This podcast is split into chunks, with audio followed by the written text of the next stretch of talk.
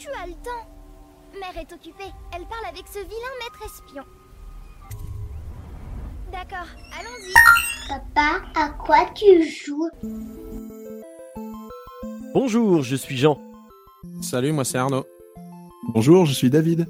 Nous sommes au mois de mai, alors fêtons le travail dignement en jouant et en écoutant papa. À quoi tu joues?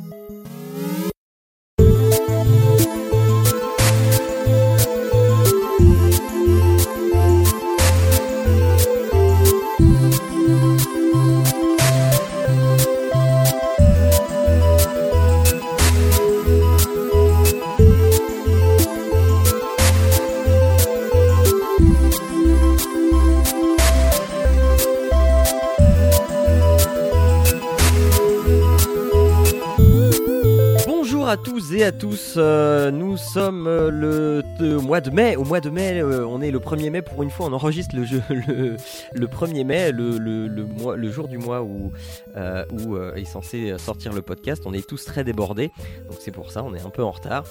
Et on est là pour le 31e épisode de, du, du podcast pour les parents et les gens très occupés qui vous ouvre une petite porte sur la culture vidéoludique. Et on est là avec Arnaud et avec David. Bonjour les gars Salut. Bonjour, Jean. ça, ça va bien Vous êtes aussi fatigué que moi? C'est un peu ça, ouais. Ouais, c'est presque ça, oui, effectivement. Alors, euh, euh, David, ça fait plusieurs fois qu'on te- qu'on qu'on t'entend sur, euh, sur, sur le podcast et euh, en fait, la fois dernière en, en, en off après l'émission, je- j'avais préparé de te faire de te faire ma demande et donc et, et donc on peut on peut maintenant l'annoncer. David a rejoint officiellement l'équipe de Papa à quoi tu joues? Bienvenue Et j'ai Eh dit oui, oui, et c'est voilà, ça qui est et bien. Donc voilà. Je sais pas dans quoi Ouais, tu ah, non, t'engages. Non, je- je sais Donc pas, voilà, je- maintenant on est trois. Pour la vie. Euh, on est officiellement trois. Alors on va pas être trois, hein, c'est c'est c'est ce qu'on s'était dit. On va pas être trois forcément à chaque fois, mais ça permettra au moins à, à Arnaud de souffler un peu de son côté, de d'alterner de temps en temps et de temps en temps de se retrouver à trois pour pour des méga euh, partouzes euh, vidéoludiques. Donc voilà. Ouais. Donc, en attendant, euh, eh bien, ce mois-ci, on a euh, nos news. Euh, on a donc trois jeux du mois, puisque nous sommes trois. On va vous parler de, de Dishonored, de Lego Dimension et des Rivières d'Alice. Dans Parole de Gamer, je recevrai le, le, le très connu et l'immense Guillaume Vendée. Et euh, une nouvelle rubrique euh, par rapport euh, à Tipeee, je voulais annoncer le mois dernier, la rubrique c'est moi qui décide et je vais vous parler de, de Town of Light. Et dans Et quoi d'autre, on aura une émission de radio et un podcast. Allez, on commence avec les news.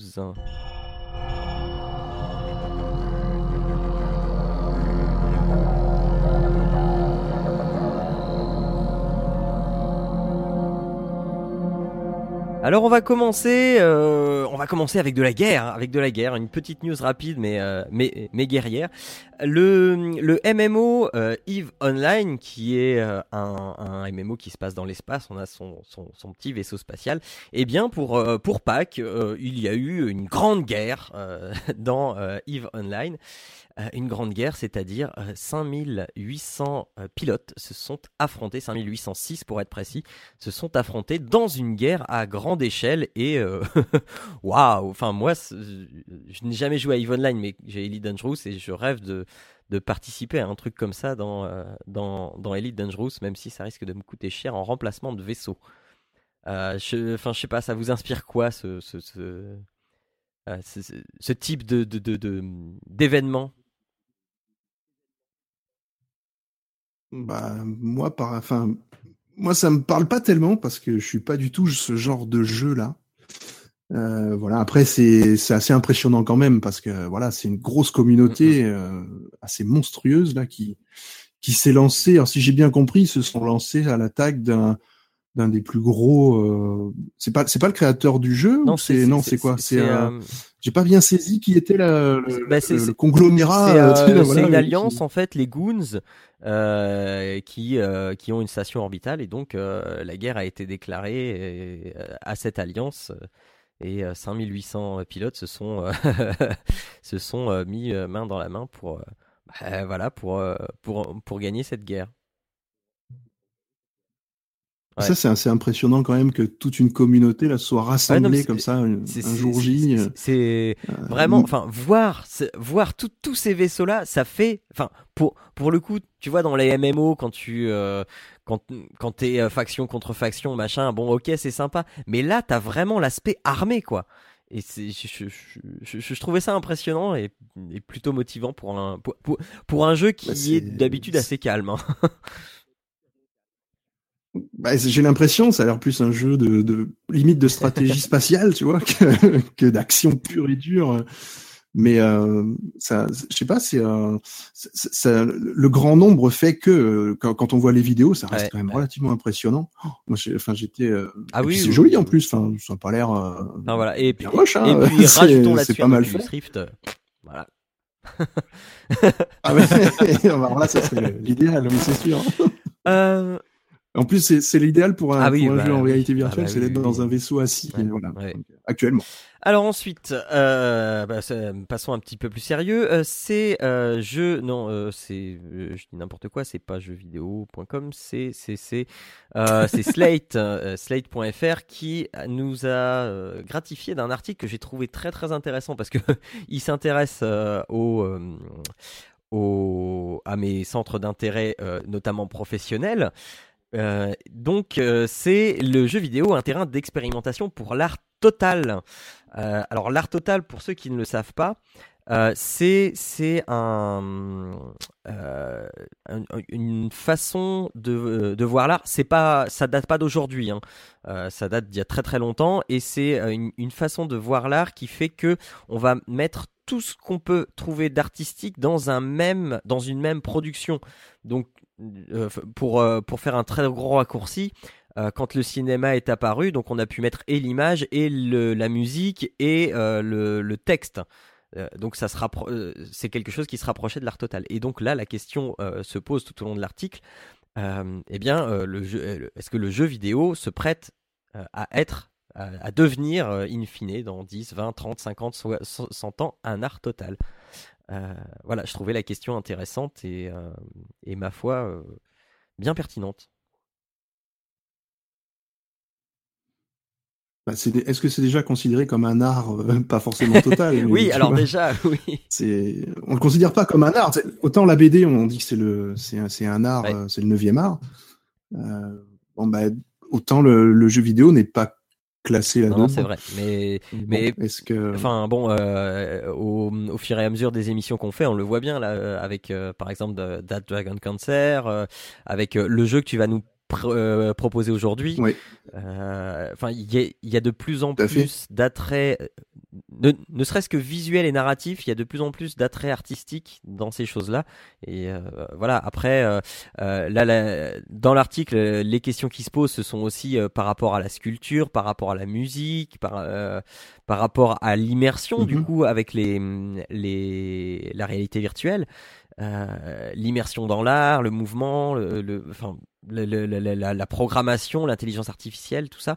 Et enfin ouais, voilà, j'ai trouvé l'article plutôt intéressant et et ça fait réfléchir euh, et ça fait pas de mal. Ouais, Bah, tout à bah, fait. De toute façon, moi, je, je, je- bon, j'aurais tendance à dire pareil, quoi. C'est quand même euh, l'art par excellence, parce que si tu y penses, finalement, c'est le cinéma, mais en plus du cinéma, bah, tu y intègres de, Mhm. de l'interaction. Donc, euh, finalement, tu as vraiment la totalité de, de, tu peux tout avoir, quoi. Une- là, tout ce qui est composition, musique, euh, tout ce qui est interaction, enfin, visuel, euh, art, euh, décor, etc. Plus on pourrait, t'as tout l'aspect narratif, euh, ce que tu peux avoir on prend les RBG où tu vas même avoir un background immense, etc. Et après là-dessus, bah tu vas encore en plus avoir une couche de jouabilité pour de manière de immersif ou pas, si c'est bon ou pas. Et ensuite là-dessus, après, tu vas encore avoir l'interaction. Personnellement, moi j'aurais tendance à avoir tellement de strates que oui, c'est euh, c'est c'est euh, ce se rapproche de plus d'un d'un art total vu que tu peux jouer sur tellement de choses. Euh, après c'est c'est c'est mon avis. Bon, c'est sûr Mm. que c'est pas forcément celui partagé par euh, peut-être les, les conservateurs de musée. Ah mais, mais, euh, mais bien figure-toi qu'il de plus en plus. s'ouvre de plus en plus à ce type de choses. Ouais, ouais, mais enfin, en tout Bah, cas, on voilà, le- moi, je trouve que c'est vraiment le support par Ouais. excellence où tu peux faire énormément de choses. Après, c'est sûr que tu auras jamais la finesse ou le détail de, de, de, de- d'art, Ah, enfin, mais, de peint ou mais ce il ne genre faut de jamais dire jamais, Arnaud. Ah, mais ça s'approche au fur et à mesure. C'est ça, c'est que la technologie évolue et tu finis par avoir une telle, un tel souci du détail que oui, en effet, tu, tu vas commencer à avoir. Bah, c'est- c'est- alors, je- choses, juste, euh, juste pour faire une petite parenthèse euh, euh, pour ce que tu dis sur le souci du détail et tout ça. euh, le mois dernier, il y a une intelligence artificielle qui a, enfin, un ordinateur quoi, qui a créé à partir de l'analyse des tableaux de Rembrandt qui ont déjà été faits, qui a créé un nouveau Rembrandt. Et avec la touche euh, de peinture, etc. En fait, c'est pas euh, c'est pas un pinceau qui a euh, qui a refait un nouveau Rembrandt, c'est euh, la machine a imprimé en 3D un nouveau Rembrandt. Donc on est quand même au niveau de détail, enfin on, s'approche plus vite qu'on ne croit de, de ce genre de choses. D'accord. Bah c'est euh, ouais, c'est intéressant, intéressant à savoir. En tout cas, voilà, moi, c'est mon avis, c'est c'est que en effet, c'est c'est quand même un truc, euh, un support immersif. Euh, c'est c'est plus. Au final, c'est- autant quand tu es devant un- une belle peinture, tu peux rester là euh, pendant quelques minutes à juste apprécier, etc. Autant là, c'est c'est c'est un, c'est- j'ai envie de dire, c'est carrément un moment de vie où voilà, tu es complètement immergé. Je parle pour certains jeux, hein, je parle pas pour la plupart, mais il y a quand même certains jeux, c'est des perles où tu étais complètement immergé dedans. Tu vis une histoire, c'est comme si tu étais au cinéma, mais au cinéma pendant 15 heures où en plus tu as un rôle à jouer quoi hein. donc euh, un peu comme le livre dont tu es le héros mais euh, façon euh, façon Oui, et plus puis, euh, vidéo et immersif quoi donc je, je sais pas je trouve ça Et puis euh, euh, quand tu le- regardes les le- productions actuelles, les, les jeux vidéo ont, ont tendance, enfin un, un- un- un certain pan du jeu vidéo a tendance à ne plus être exclusivement un jeu, mais plutôt une expérience ou euh, ce genre de choses. c'est ça donc c'est en plus ce qui est intéressant donc euh, enfin moi je rejoins tout à fait le, le côté euh, art total ça me paraît euh, ça ça me paraît de bah oui de, de plus en plus vrai j'ai envie de dire voilà. Ouais. Et puis c'est c'est de plus en plus pensé euh, comme euh, comme quelque chose de global. Hein, si tu regardes bien, Euh, combien maintenant il y a de, de jeux qui deviennent des des supports Oui, bah oui, il y a transmédia et, Break là, il y a pas longtemps. et du coup qui vont toucher d'autres arts. C'est-à-dire que tu as des jeux vidéo qui vont se décliner en bande dessinée, qui vont se décliner en série télé, qui vont, enfin, ça va toucher en fait différents aspects. Et c'est vrai que bah, dans le global, pour le coup, Ouais. on est vraiment Ouais. dans le total. Là, on va toucher à tout. Donc c'est ouais, ouais non ça ça, ça tend à être ça de toute façon. Euh, eh bien, euh, Arnaud, tu me parlais de, de, de, de films et tout ça. Eh bien, de transition toute trouvée. Vous vous rappelez du Titanic, euh, ce magnifique film avec Leonardo DiCaprio qui meurt à la fin? Mince, j'ai spoilé. Euh. Ah. dis pas que le si, bateau si, il coule si, si. Elle, est tellement Mince. pourrie je voulais pas la faire celle-là. hein. Euh, et donc, euh, ben, euh, euh, le mois dernier, là, donc pour vous raconter un petit peu ma vie, j'étais sur mon site à conneries préféré et je vois une vidéo qui s'intitule le, naufrage du Titanic en temps réel. Et, donc, il proposait une vidéo de 2h48 où, bah, eh bien, on voit le naufrage du, Titan- du Titanic en temps réel. Donc, je suis pas resté 2h48 devant mon écran, mais bref. Et ça m'a intrigué un petit peu, et donc en creusant, eh bien j'ai découvert que cette vidéo était tout simplement tirée d'un jeu en projet euh, qui euh, bah, propose de euh, nous faire revivre le naufrage du Titanic, mais de l'intérieur. Et il y a une démo qui est disponible, dans laquelle on peut visiter une partie du Titanic. Et ben, je dois avouer que c'est plutôt, enfin, franchement j'ai pris plaisir à me balader dans le Titanic. Parce que déjà, le film a été largement documenté et donc on, on commence à connaître le Titanic, nous qui avons vu, vu le film au moins 25 fois.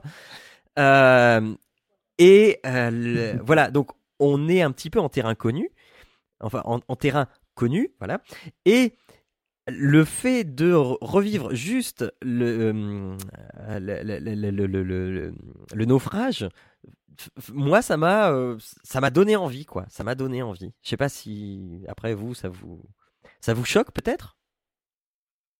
Alors, moi ça me fait froid dans le dos euh, j'irai pas dans un non je non Je- mais après c'est moi encore hein, mais non, ça me fait froid dans le dos ce genre de truc ouais hein. je suis prévisible hein, maintenant hein. je, je suis un, je suis un peu comme toi Arnaud euh, pour le coup. Parce que Euh. je sais pas. En, en plus il y a le support de oui l'Oculus alors qu'il n'est pas obligatoire hein, mais oui, oui. Non, mais ça veut dire qu'on sera vraiment euh, dedans. Mais ils On va poussent, se ils poussent noyer parce que quand tu vas sur le site, euh, quand je vois, regarde, en plus ils savent qu'il y a des problèmes avec l'Oculus Rift, donc il y a quelques bugs, mais ils cherchent à les résoudre, donc ils sont aussi Ah oui. en train de le, le, Oui, oui, vraiment le- de le le- faire en sorte Oui, que oui, ce soit pour l'instant, ce n'est pas développé pour l'Oculus Rift, mais euh, euh, ils ont clairement euh, l'envie de l'adapter pour, oui. Et ce qui est, ce qui est tout à fait travaillent, euh, normal, quoi, je trouve, parce que c'est tout à fait le genre de jeu qui, qui colle à, à ce genre Ouais. d'objet. Euh, Donc, euh, alors- voilà. moi, ça, moi, ça m'a fait rire parce que ça... Non, non, Ouais, euh, vas-y, vas-y, vas-y. je te. Non, non, je disais juste que moi, ça m'a fait penser à un vieux téléfilm M6 tout pourri qui était passé il y a, il y a des années et des années.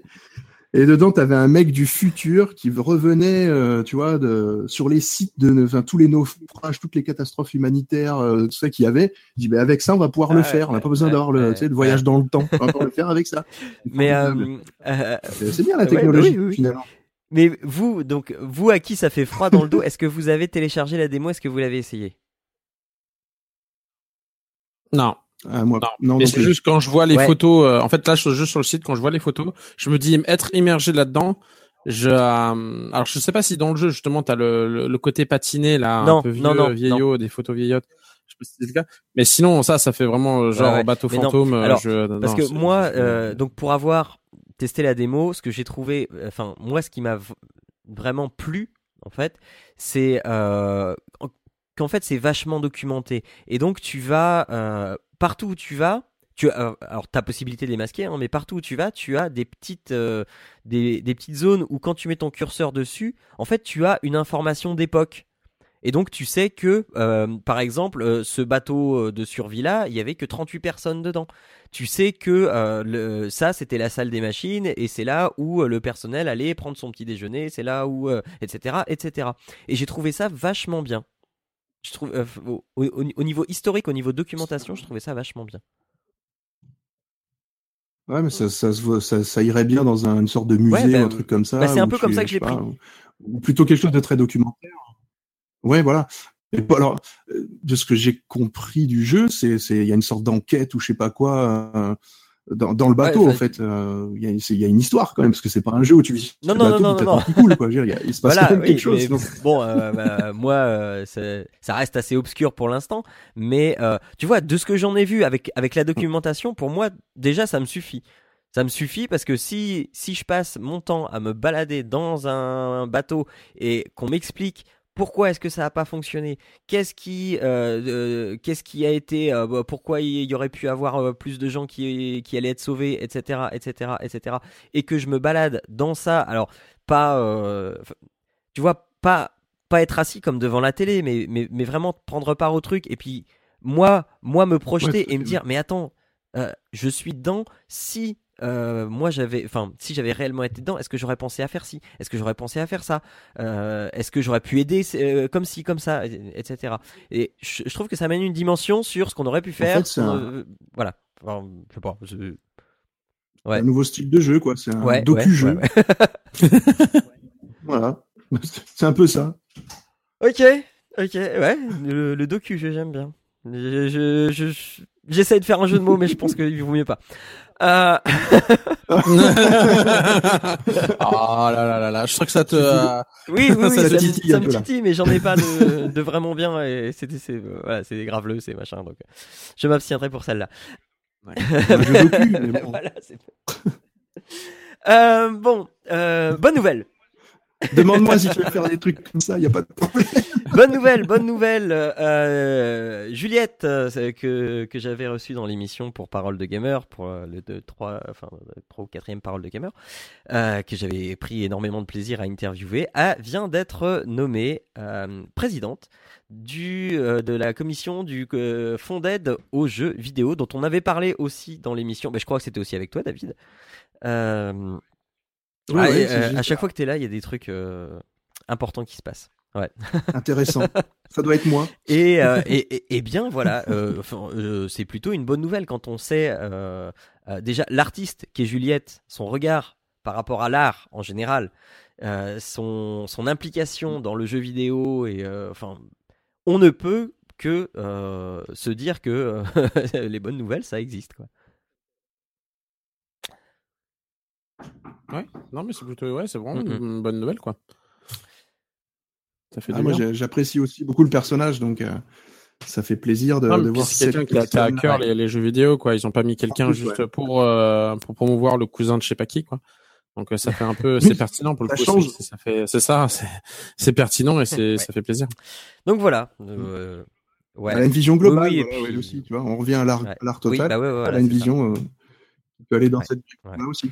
Donc, euh, et puis c'est aussi une bonne nouvelle pour euh, tous les petits développeurs indépendants qui, qui souhaiteraient euh, justement se lancer sur quelque chose de d'original, de différent. Et, voilà. Donc là, on, là, on a quelqu'un qui peut comprendre ça. D'ailleurs, j'ai une, remarque. j'ai une remarque par rapport à ça, justement, de ce que tu viens de dire. Ça me fait penser que. que je- voilà. Quand tu as regardé la liste des, des personnes qui font partie de, Ouais. de cette commission, un petit peu là, euh, eh ben, j'ai pas trouvé qu'il y avait des grosses boîtes. Alors, je connais pas assez bien le nom des, des sociétés de jeux vidéo, mais j'ai pas trouvé qu'il y avait des mastodontes de la, du monde des jeux et- vidéo dedans. Il y a pas mal de jeux, et- de, de- de boîtes de jeux mobiles. Il y a, il y a les mecs de l'édition Ouais. Delcourt aussi. Et puis il y a, euh, il y a Arte aussi, je crois. Une, euh, voilà, le, la partie Ouais. transmédia d'Arte qui fait aussi partie de cette commission. Mais derrière, j'ai pas vu de gros Bah non, non, masto- non, non, non, mastodontes. euh, Bah non, parce que c'est- ça a sinon, l'air d'être orienté très indépendant. clairement.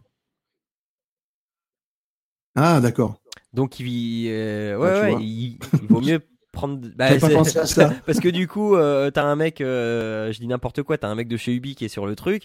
Il y a Ubi qui veut faire un, un, un petit jeu indé, euh, qui, est- qui veut pas trop mettre de billes dessus, de peur de se casser la, la tronche. Et vu que ça va pas fort en ce moment au niveau investissement, Mhm. machin et tout ça. Euh, et euh, bah, bah, du coup, t'as le mec de chez Ubi qui va dire, eh, euh, lui, on va peut-être le passer. Enfin, tu vois, il y a clairement conflit d'intérêt, quoi. Mais c'est c'est D'accord. ok. c'est purement hypothétique, hein, j'ai rien contre Ubi. Hein. euh, Oui, voilà. On peut dire un autre. Hein. On peut Oui, dire oui, une- j'espère. Euh, donc voilà, euh, parlons un peu du pays des caribous, euh, avec le Québec, qui euh, a vu la naissance d'une coopérative de créateurs de jeux électroniques. Alors euh, euh, attention, euh, c'est pas des, des boîtes qui vont se mettre ensemble pour développer des jeux, si j'ai bien tout compris. C'est oui. C'est ce que j'ai compris aussi. Euh... donc euh, alors. non, bah, ouais, ouais, Mais non, encore. Ouais, bah non, blanc, là, hein. puis, en plus, je suis en train de, enfin, j'ai, je, je, je me remets doucement de mon angine et voilà. Donc, euh, il faut savoir qu'il y a deux choses que, enfin, il, faut partager les choses en deux.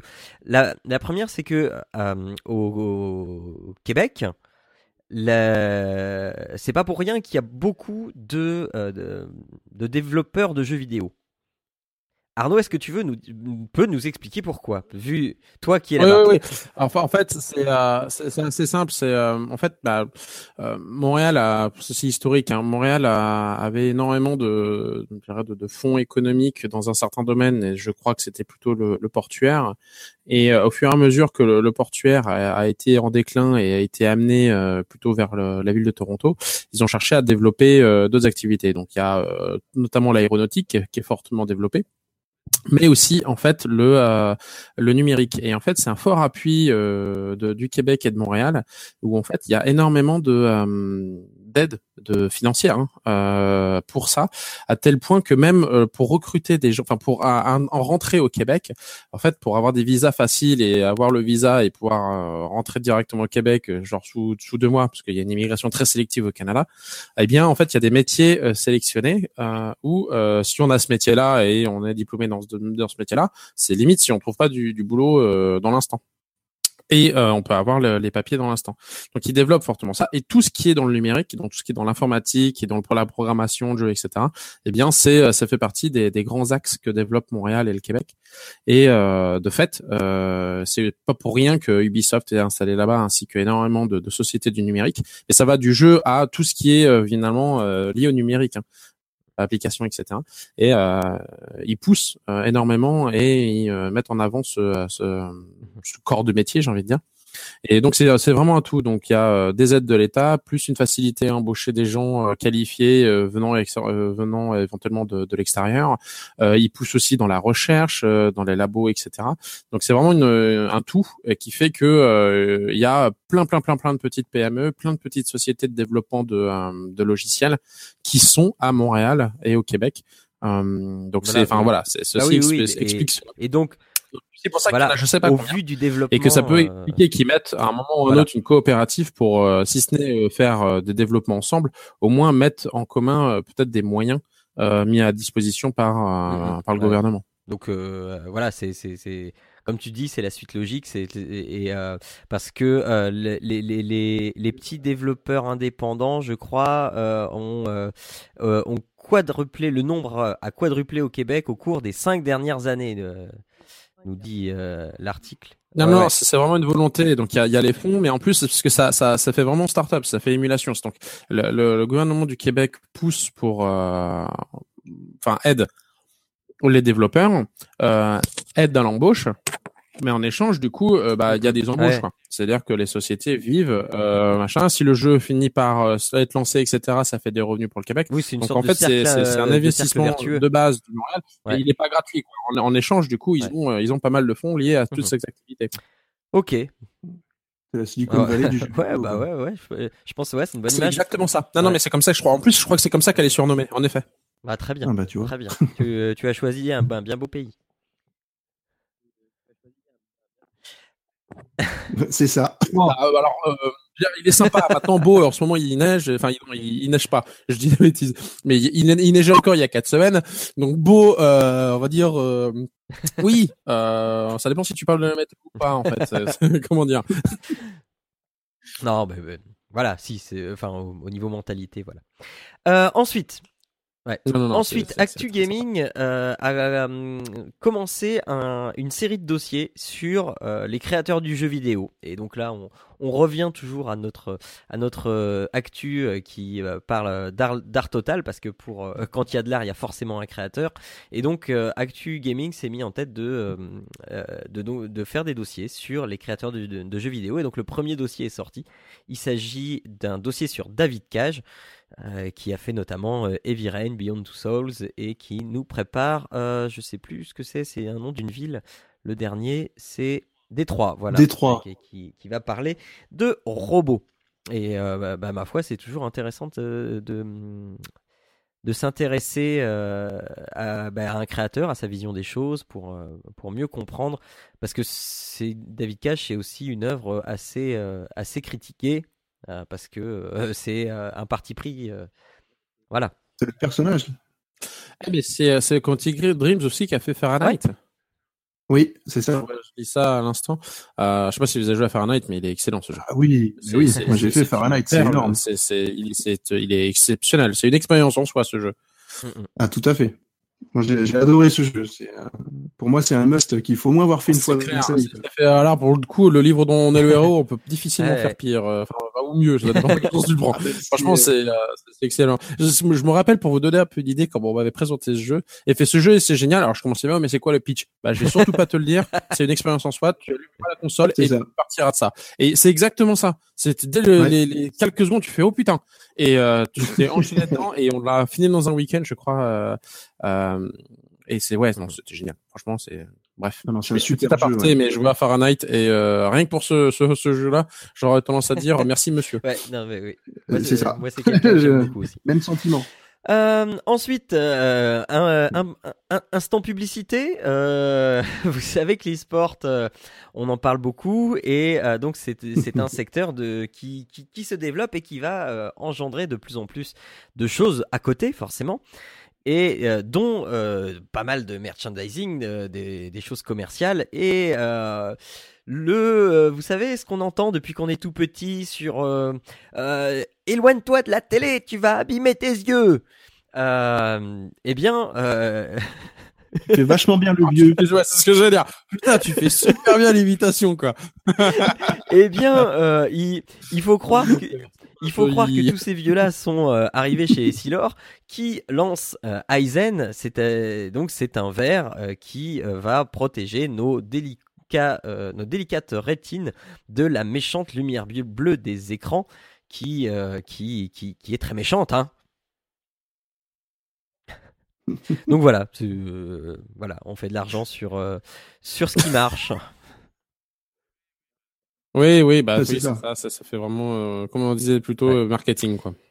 Euh, Mm. en s- oui, non, vas-y, Ouais, vas-y. ça, ça montre que le, le e-sport Oui, devient bah oui, important. Ça montre que le e-sport devient quand même important et, et il sort un peu de son de son trou quoi, tu vois. Ouais. C'est un peu ça et, et du coup ça cherche à, à toucher un autre public en passant par des, des trucs qui a priori n'ont rien à voir avec l'e-sport quoi. Mais euh, bon. Voilà. et voilà. Euh, parlons handicap. Euh, donc, euh, alors, on- on- si vous ne le savez pas, on en a largement parlé dans l'émission hors série du, mois- du mois de février. Mais, euh, eh bien, euh, bah, peut-être qu'un employé de Sony nous a écoutés. Je ne sais pas. Mais en tout cas, euh, un employé de Sony a fabriqué une manette pour un joueur atteint d'une paralysie. David, c'est toi qui m'as proposé cette news. Est-ce que tu peux nous en parler un petit peu plus? Eh ben oui, je peux, bien sûr. il y a, en fait, il y a un... c'est ma première, c'est formidable. Alors, il y a un joueur qui en fait s'appelle Peter et qui a en fait la main gauche paralysée. Euh, et bah, avec les nouvelles manettes euh, DualShock de la PS4 euh, de Sony, donc il ne pouvait pas euh, utiliser la manette puisque un de ses doigts venait toujours taper en fait sur le sur le pad qu'il y a au milieu qui active le menu. Du coup, bloque la partie. Donc impossible pour lui de jouer. Et euh, il a écrit à Sony donc pour euh, pour détailler son problème et pas se plaindre, mais juste dire bah c'est pas adapté à, nous les handicapés et à, mon et à mon type de handicap. Et là il y a un, mec qui s'appelle euh, Alex Nawabi de la de recherche et de, la recherche et du développement de, de Sony qui bah, qui a pris son son problème un peu à bras le corps et il a pris ça en son nom propre et pas au nom de Sony. Et il lui a répondu euh, au bout de quelques jours que bah, le problème était plus ou moins insolvable et qu'il a lui envoyé un goodie en, guise d'excuse. Et Peter a reçu un joli colis, euh, voilà, dans sa petite boîte aux lettres sympathique. Et quand il l'a ouvert, en fait, il a vu que bah, dedans il y avait une manette de jeu et une manette euh, spécialement conçue pour lui, quoi. Et, euh, et il y avait une lettre de, de cet Alex là qui, euh, bah, qui disait en fait que le cas de Peter l'avait complètement touché euh, directement et que bah, il s'est vraiment investi dans, dans l'amélioration de cette manette rien que pour lui. Et du coup, bah, il a passé du temps là-dessus et bah, c'est c'est Ouais, une super ouais, belle histoire, quoi. C'est c'est- et, et c'est en plus c'était pas très compliqué puisqu'il a juste mis euh, en bas de la manette à droite, donc du côté de la main valide de Peter, un petit bouton qui désactive, enfin qui, qui en fait qui, qui désactive pas, mais qui permet d'activer en fait le, la fonction comme si on appuyait sur le petit paddle du milieu. Et pour lui, c'est beaucoup plus accessible. Et il peut euh, Ça. jouer maintenant. sans En fait, il a chanté, il a chanté le paddle du milieu et puis Voilà. il a rajouté Mmh. le bouton ailleurs. Quoi. Bah, exactement. C'est Ah une bah super belle histoire. Alors, comme quoi, c'est pas forcément très compliqué d'adapter une manette. Bon, après, le Oui, faire à grande échelle, mais- je trouve que c'est jamais évident d'adapter un handicap. Mais, mais voilà, on voit que Mais c'est c'est possible. c'est magnifique de- Ouais, ouais, d'avoir ouais, fait ce bah, geste-là. oui, oui. Euh, et puis c'est rare qu'on qu'on trouve peut beau, relayer après, des, euh, des belles histoires. Ben voilà, exactement. Voilà. Euh, Ouais, ensuite, euh, ensuite Steam. Parlons Steam, puisque Steam a lancé euh, une une plateforme. En fait Steam, a, Sega a lancé sur Steam une Mega Drive. Donc euh, en fait, euh, on a un, un genre de salon virtuel avec une, une, une vieille télé cathodique. Et euh, dessus, sur cette télé, euh, on peut se rapprocher et jouer à toute une flopée de, vieux jeux Mega Drive ou Genesis, hein, pour ceux qui, pour les puristes. Et ma foi, bah, euh, ça y est, Nintendo n'est plus tout seul sur le marché de l'émulation. Et ça y est, Sega se, se, se lance aussi. C'est, ma foi, tout assez sympathique. Bah Sony, enfin, euh, je veux dire, pardon, Sega était qui était déjà. Hein, tu, euh, par exemple, sur le sol euh, PSN, tu retrouvais énormément Oui, mais c'était pas l'émulation. euh, Sega, la, la vieille époque, etc. Euh, et puis après, tu avais aussi les. euh, je me rappelle là, sur la Xbox 360, j'avais euh, 80 jeux Mega Drive. Ah, donc c'était pas de l'émulation, je, je te l'accorde, mais par contre les, les jeux, euh, il les laissait quand Ouais. même en dispo. Enfin, une bonne gamme était déjà en disponibilité sur les, les consoles actuelles. Donc je veux dire, c'est c'est plus aussi un transfert sur Steam réel, ou euh, maintenant aussi sur Steam, tu vas, tu tu y as accès aussi, Oui. ce qui est pas plus mal. Hein. Mais Oui, et euh, euh, je- parce que après, je sais pas, je, je sais pas s'ils ont adapté d'autres jeux chose importante, chose importante aussi, c'est que euh, là, c'est vraiment de l'émulation et que Sega va autoriser euh, les modes sur sur ces jeux. Ah, ça c'est cool par contre. Ouais. Voilà. C'était pas possible Donc, sur les autres. hein. euh, alors l'application la plus euh, la plus basique et la plus pratique qu'on voit tout de suite, c'est euh, par exemple les traductions euh, très localisées euh, pour les jeux qui n'avaient jusque-là pas de traduction. Mais euh, bon après ça, ça voilà. Ah, voilà, ça ouvre un autre marché en fait. D'accord. Non, c'est bien. Puis ça, ça concurrence un petit peu le, les, les bornes Oui, oui. d'arcade, tu sais, euh, fabriquées maison, des fois avec des trucs pas forcément très, les, ben, forcément pas Lego dedans, parce que voilà. C'est, c'est Raspberry qui va faire un peu la tronche, non Avec Ouais, leur ouais, petit module. euh. Mais bon. Et les ROM pas légales, bah, ça ouais. c'est sûr que bon. Mais c'est, après, c'est un, enfin, c'est, c'est un, ça revient vachement à la mode. le Ah bah oui, oui, oui, oui, là, oui, depuis, euh, j'ai- bah, j'ai- et- eu un échange sur Twitter euh, avec euh, euh, notre Samir qui, qui m'avait parlé d'un d'un projet qu'il avait fait avec ses élèves justement sur une, une borne rétro avec un petit Raps- Raspberry Pi. On a discuté sur Mhm. internet, enfin c'est un projet très motivant que je, que je garde sous le coude parce que je, je pense que je, je le je- enfin euh, Samir si, si tu m'écoutes je pense que je te recontacterai pour euh, caser ça dans une émission spéciale euh... ah bah oui, ça marche super bien. Euh, vas-y ouais, vas-y Après, je me rappelle par contre, tu- te rends compte aussi que les jeux euh, étaient quand même sacrément ardus, hein, parce que je sais plus, la dernière fois j'ai Ah oui. joué avec euh, avec mon fils et tu dis euh, putain, que tu as avancé, avancé, tu meurs, tu dois tout recommencer. Tu fais non mais c'est vrai, j'avais oublié, quelle merde. et euh, On s'habitue facilement à la. Il- fallait que tu joues et que t'anticipes la latence ou tu sais le, le- éventuellement Ouais. le pas le latence mais le le saut Ouais, qui a inertie, une ouais, certaine ouais. inertie ou alors qui est rigidifié etc.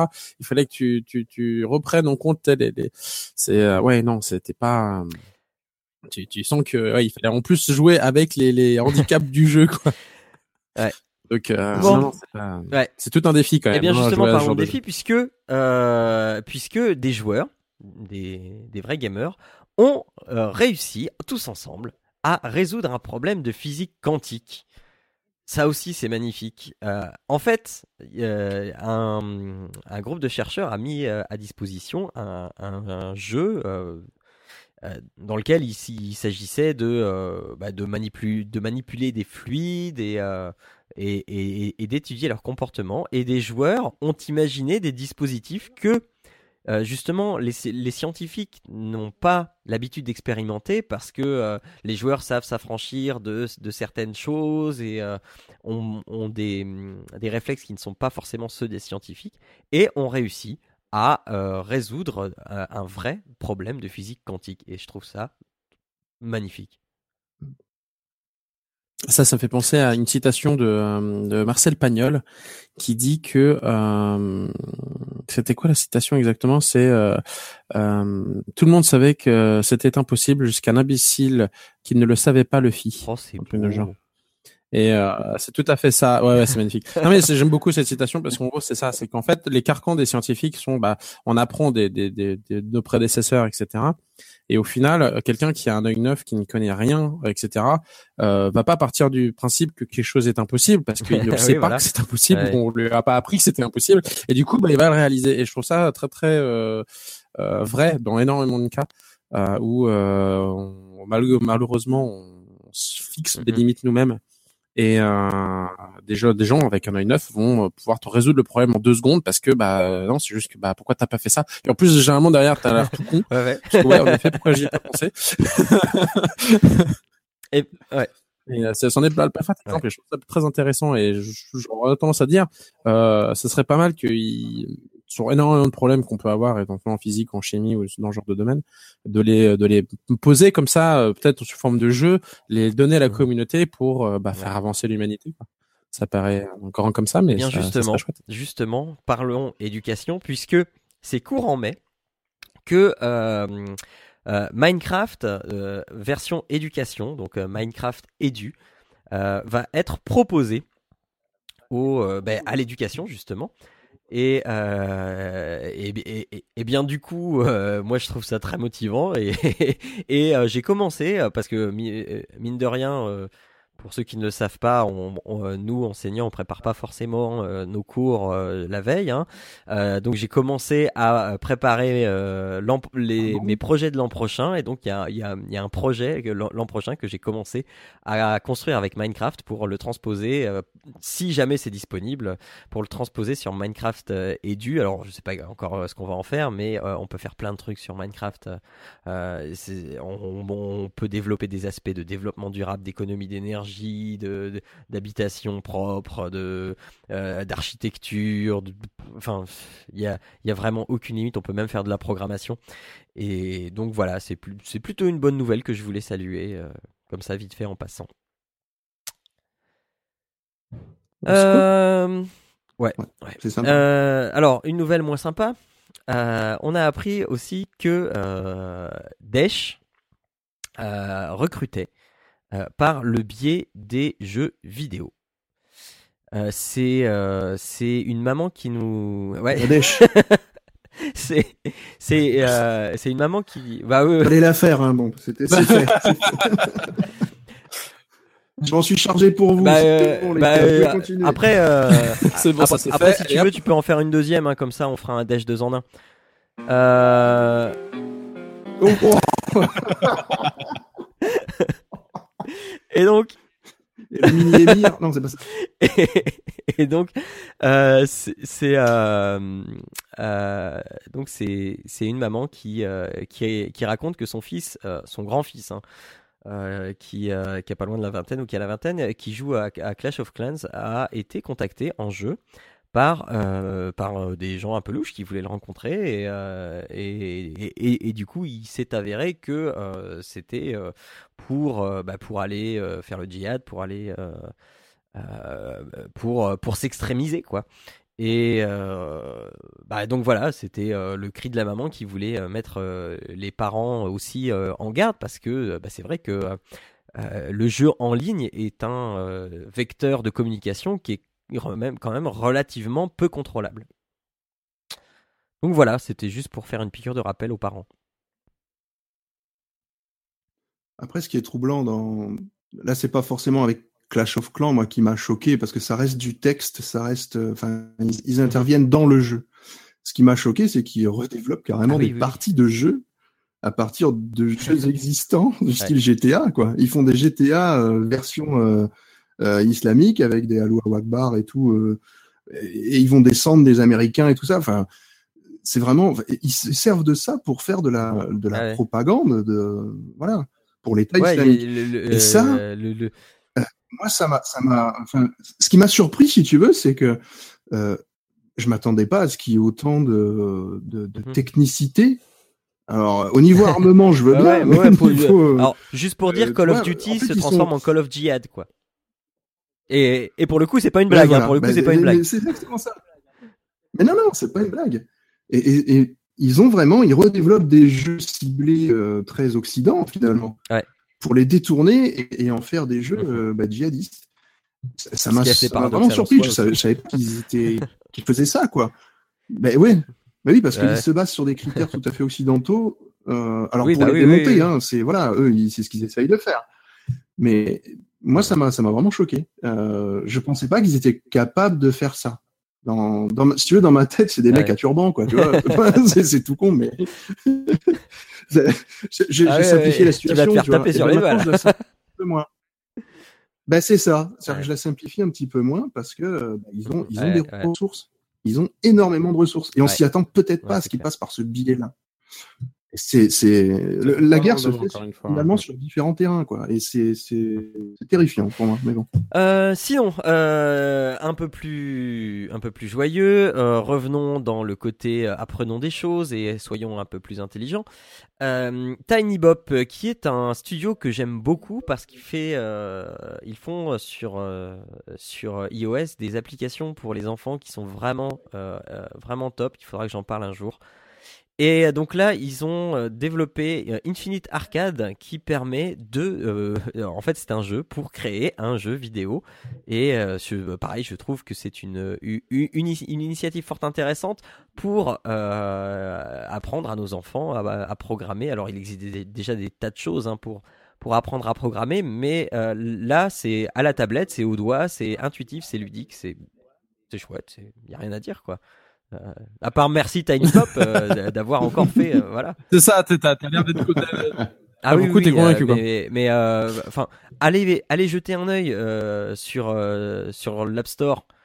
Euh, vous tapez Ti- TinyBop en un mot, T-I-N-Y-B-O-P. En un mot, il y a tout un tas d'a- d'applications euh, qui sont. Alors, ce ne sont pas des applications qui sont à, à mettre devant les enfants et nous on s'en va. Ce sont vraiment des applications euh, où on est à deux avec les enfants et euh, un parent à côté et on explique aux enfants, voilà, machin. Moi, euh, euh, il y en a une euh, sur laquelle ma fille euh, est, absolument passionnée et, et on est euh, assez ébahi de ce qu'elle peut nous sortir du coup parce que donc là elle vient de fêter ses trois ans hier hein. donc euh, à moins de trois ans elle nous parlait déjà de euh, et ça quand je le mange il va dans mon estomac et puis après ça devient ça et puis ça devient ça et euh, quand je respire ça va dans mes poumons et là là je gonfle mes poumons et tout ça et, et, et- ça on l'a vu avec elle sur l'application mais euh, mais et, et, c'est elle qui veut qu'on lui explique, c'est elle qui veut. Enfin, c'est- voilà quoi, c'est formidable. J'ai le même, j'ai le même problème avec la mienne. T'as- Ça existe Non, non, non, ben non, même pas, même pas. C'est euh, c'est le- c'est c'est le gros truc, c'est que Tiny Bob développe que sur Ah, iOS. dommage, ouais. C'est dommage parce qu'ils se perdent un, marché là. euh, Mais bon, c'est c'est vraiment. que c'est- Est-ce que c'est c'est pas eux aussi qui ont fait un, un type de jeu Je me trompe peut-être, hein, mais qui ont fait un type de jeu où justement tu crées pour ton enfant euh, des séquences de jeu genre euh, rébus, genre euh, euh, t'a- t'associes des couleurs, mais c'est le c'est le parent en fait qui crée ce jeu-là et qui le non, non, je distribue crois, à son je enfant crois pas que ce jouer. soit eux. Je vois, je- je- j'ai déjà pas entendu parler de de ça. Tu Non, Eux, ils ont pas fait ça. Par contre, eux, ce qu'ils ont fait, c'est vraiment euh, un, une, une app de codage où euh, donc euh, la mienne est encore un peu petite. Hein, J'ai déjà essayé, mais par exemple, euh, tu peux. Alors, ça s'appelle la machine à tout faire, et tu peux euh, en, en juste en drag and dropant des, des des petites boîtes que tu relis.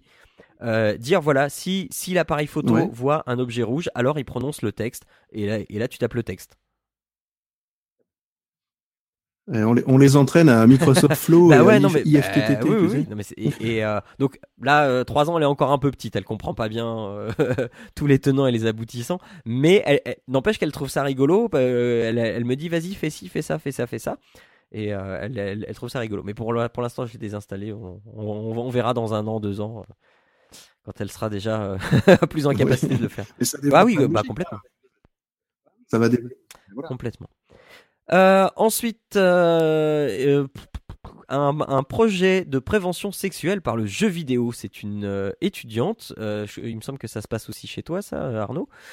Euh, ouais, Ouais, c'est c'est une étudiante qui euh, qui développe un projet sur euh, la prévention sexuelle des jeunes et tout ça, euh, sujet maintes et maintes fois abordé et un problème qui est assez euh, insolvable quand il s'agit de, de toucher une, une population et elle s'est dit qu'avec euh, avec le jeu vidéo, elle pourrait y arriver. Donc, euh, elle est en train de monter un projet, elle est en train de, réuni- de réunir des financements.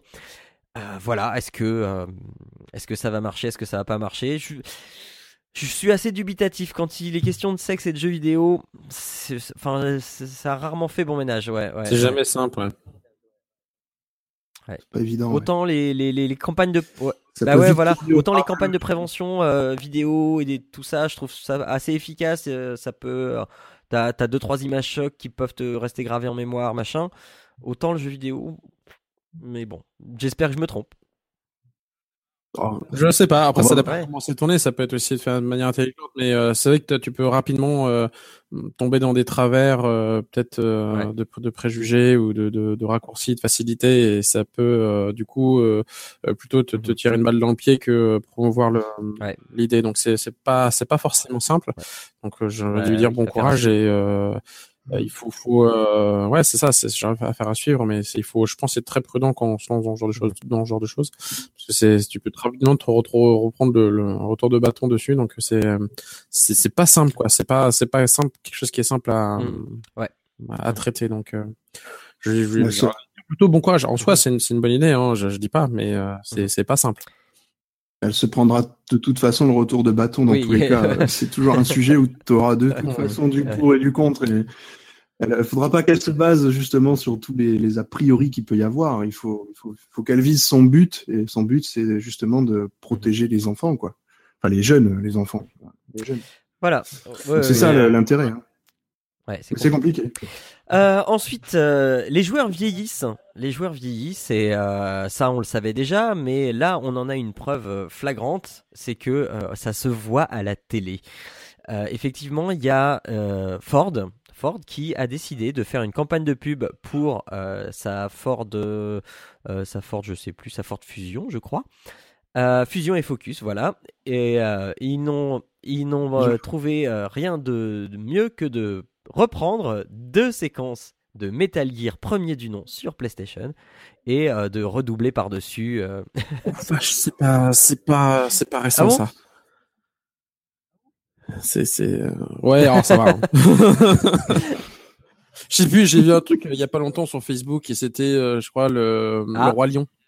Et là, il disait, euh, si vous si vous vous sentiez pas vieux, sachez que le, le roi lion est sorti il y a 20 oh ans. non Oh Et là, je non ferais ça va, Oh la oh, C'est dur ça, c'est dur Ouais, c'est ça. tu Oh Aïe, aïe, aïe, merde. Donc ouais, enfin voilà, et, et donc euh, bah, c'est preuve, euh, preuve que les, les joueurs vieillissent parce que euh, les études commerciales ont décidé que le, coup, le, ouais, le public serait sensible à cette imagerie. Donc voilà, c'était juste, c'était juste rigolo. Bah après, ouais, en plus, ça dépend Ouais, du ouais. public qui vise, mais en effet, oui, ça. C'est juste rigolo. Une belle histoire pour finir, parce qu'il n'y a pas Et que bis. David qui peut raconter des belles histoires. Euh, moi aussi, j'ai envie d'en raconter une. C'est euh, en fait, euh, c'est un, un papa, euh, Jean-Sébastien Baulne, qui est membre de.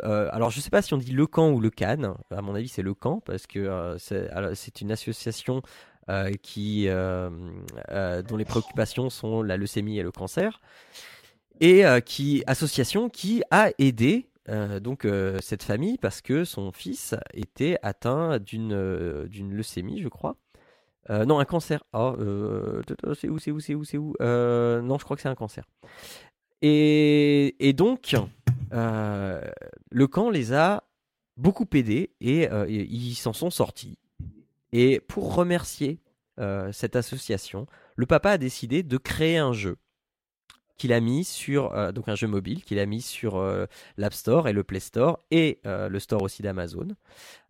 Et pour chaque jeu, enfin pour chaque jeu acheté, eh bien 2 dollars seront reversés à l'association Le Camp pour qu'ils puissent euh, aider bah, d'autres familles comme ils comme, comme ils les ont aidés eux.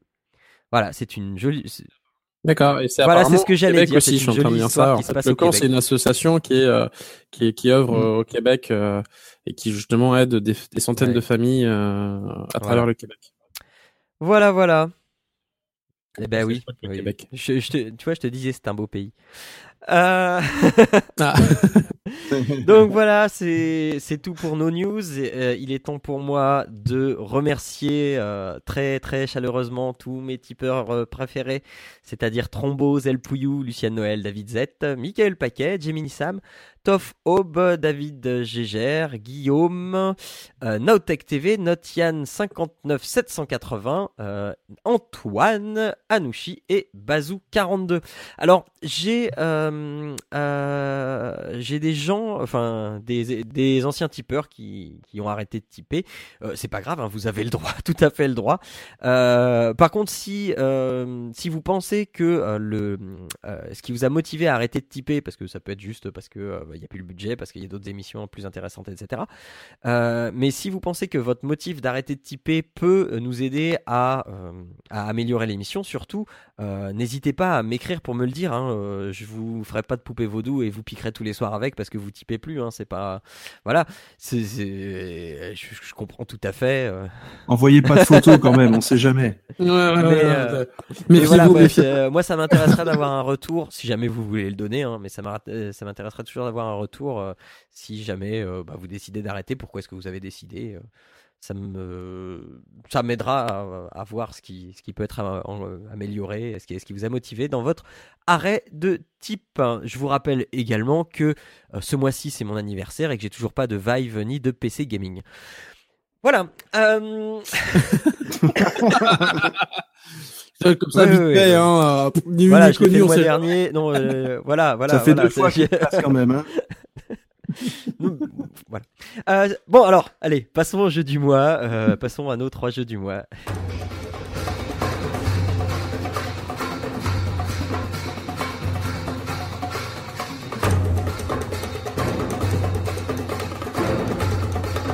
Alors, euh, je vais commencer. Donc, je vais vous parler d'un petit jeu qui est sorti euh, il y, a, euh, il y, a, quelques années. Il s'agit de, Dishonored. Alors, Dishonored. alors, attends, parce que je. Oh là là. Il y a la vidéo Twitch qui veut pas se lancer. Voilà, ça y est. Donc Dishonored, Dishonored, euh, en fait ça se passe dans une, euh, dans une époque victorienne steampunk fantasmée. La peste fait rage et Corvo, protecteur de l'impératrice, a été envoyé en mission par celle-ci pour essayer de trouver un remède à cette plaie. Étant bonhomme à être propre et net, Corvo fait son taf plus rapidement que prévu et revient de son expédition avec quelques jours d'avance. Il va rendre état de l'échec de sa mission et c'est à ce moment que l'impératrice se fait assassiner sous ses yeux. Et dans la foulée, euh, Emily, la fille de l'impératrice, se fait enlever et à qui on fait porter le chapeau. Je vous le donne en mille, à Corvo. Le jour de son exécution arrive et Corvo va recevoir de l'aide euh, afin de s'échapper pour ensuite se voir proposer de rétablir l'ordre euh, et son honneur et aussi de euh, retrouver euh, Emily Caldwin, donc la fille de l'impératrice. Vous l'aurez compris, Corvo, c'est vous. Et au travers d'un FPS euh, très très ingénieux, euh, il va falloir vous révéler euh, une vraie machine à tuer sournoise euh, ou pas. Dishonored, en fait, c'est un peu le Game of Thrones victorien. Euh, au cours de ses déambulations furtives, Corvo va en apprendre plus sur ses compagnons, sur ses ennemis et les trahisons euh, euh, que, qui mêlent les uns aux autres. C'est un monde sale, un monde avec euh, de la crasse, un monde qui sent le coup de puterie un peu partout. Heureusement, on peut compter sur le seul type intègre de ce foutu bordel, Corvo. Corvo, euh, c'est un modèle de droiture et de vertu, même si c'est vrai qu'il peut tuer des gens de temps en temps, mais c'est qu'un détail. Et comme si être le genre idéal n'était pas suffisant, Corvo est également une sorte d'élu, un néo-steampunk de la matrice choisi par l'outsider qui a vu en lui le, potentiel de changer le monde. Mais euh, pourquoi donc Dishonored a-t-il suscité tant d'intérêt lors de sa sortie en 2012 eh bien, tout simplement, euh, c'est grâce à son gameplay aux petits oignons. Et quand je dis aux petits oignons, euh, c'est vraiment euh, en, limite en dessous de la vérité. En effet, si les, objectifs des missions qu'on va vous confier sont relativement même très clairs, vous aurez un très très large éventail de solutions pour arriver à vos fins. Et ça, grâce à deux choses. La première, c'est évidemment le level design auquel on pourra reprocher, enfin auquel moi je ne peux reprocher qu'une seule chose, c'est euh, juste les murs invisibles qui nous empêchent parfois de monter sur des éléments de décor euh, dans des coins complètement paumés.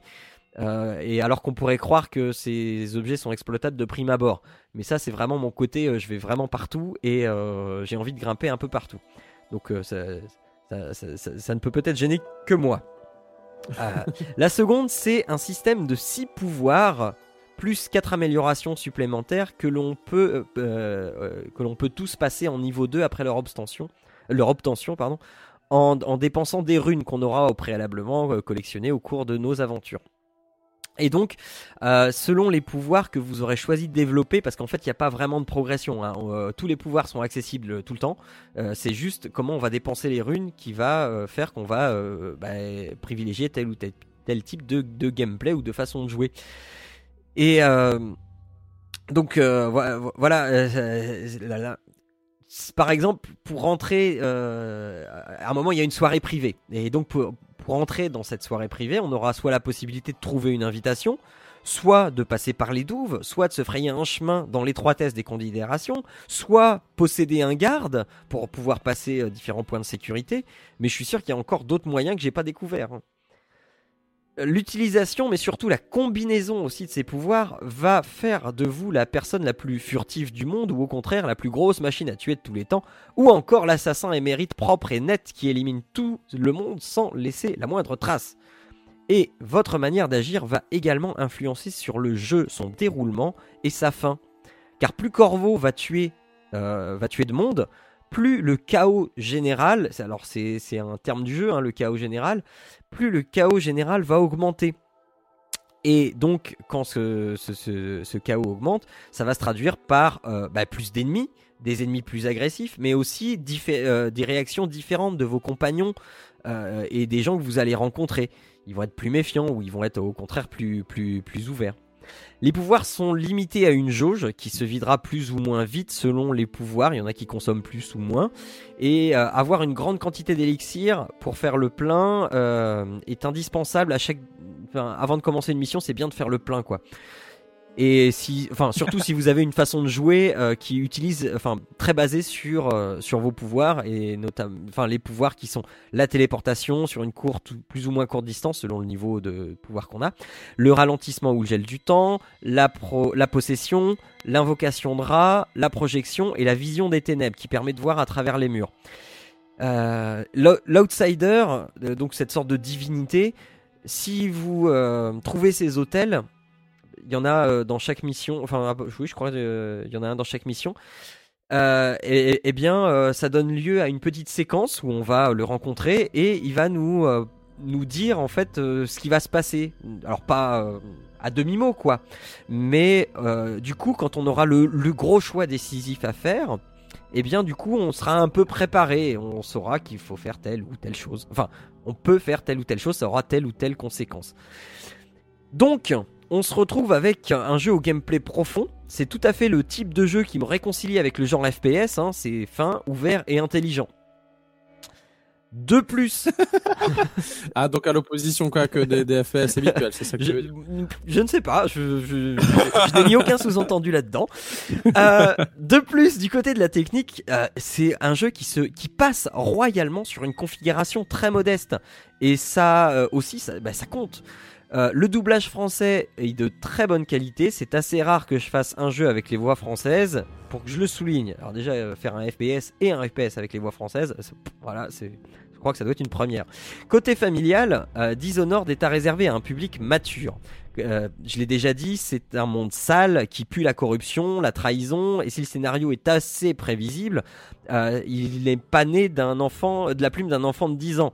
Et par exemple, le meurtre fratricide commandité fait partie du bagage du jeu, tout comme la nudité féminine et le voyeurisme. Les personnages ne sont pas des anges, ils ont leur pratique déviante, hein, bah, pas tous, mais il y en a. Euh, c'est un jeu qui peut se jouer par petites sessions, ça c'est bien.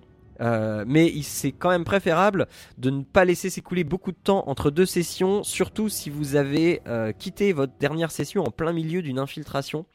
Euh, parce que sinon vous risquez de perdre votre plan d'infiltration et de vous dire attends voilà je, suis tout en haut de ce poteau mais pourquoi je suis tout en haut de ce poteau j'avais prévu de faire quoi etc et donc ça va, ça va redemander un petit temps pour se remettre dedans pour finir, j'ai pas grand chose à reprocher à Dishonored, si ce n'est son scénario sans grande surprise, mais euh, sa richesse de gameplay, son extrême richesse de gameplay m'aura fait euh, très vite oublier ce point de détail.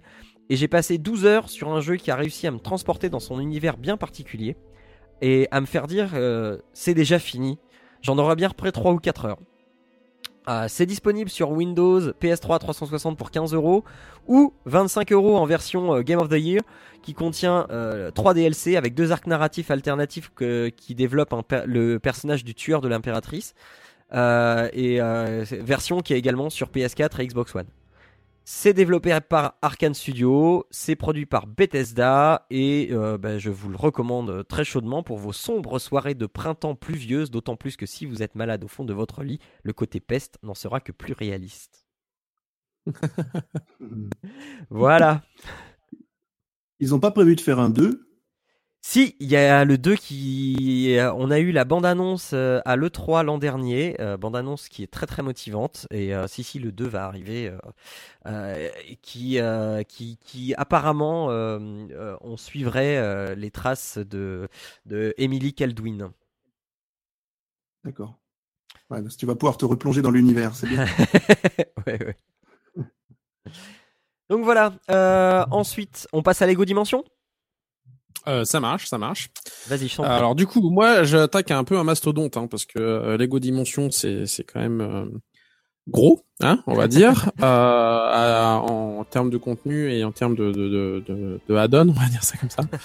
Euh, que dire en premier? Euh, D'une, euh, c'est pas donné. Euh, je sais pas combien est le prix euh, en, en France, mais le jeu en lui-même, le, le, le starting pack de base, est à à peu près 100 dollars.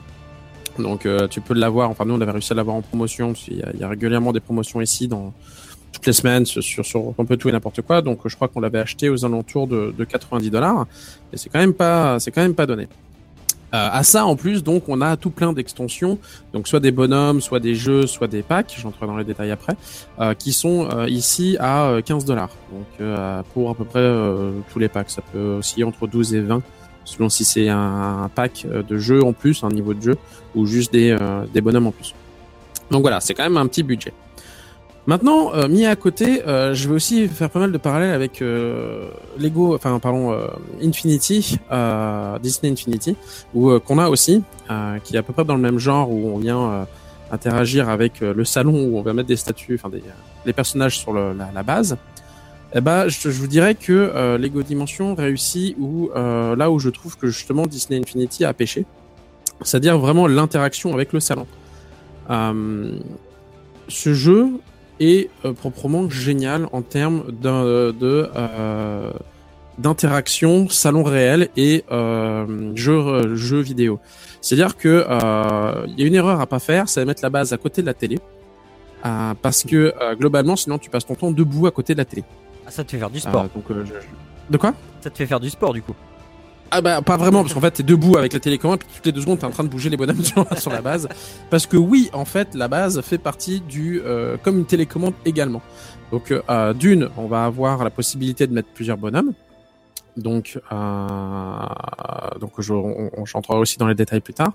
Euh, mais euh, on va avoir, vraiment avoir une, une interaction directe avec cette base. Et puis ce portail et puis euh, ce jeu vidéo donc euh, avant de rentrer plus dans les détails et le jeu, euh, vu que j'y ai joué finalement que et énormément avec mon fils euh, pendant quelques heures maintenant, hein, on a bien dû passer quasiment 9 heures dessus, euh, eh bien je, vous propose de, euh, de- d'écouter ce que mon fils a pu avoir comme réaction au sujet de ce jeu.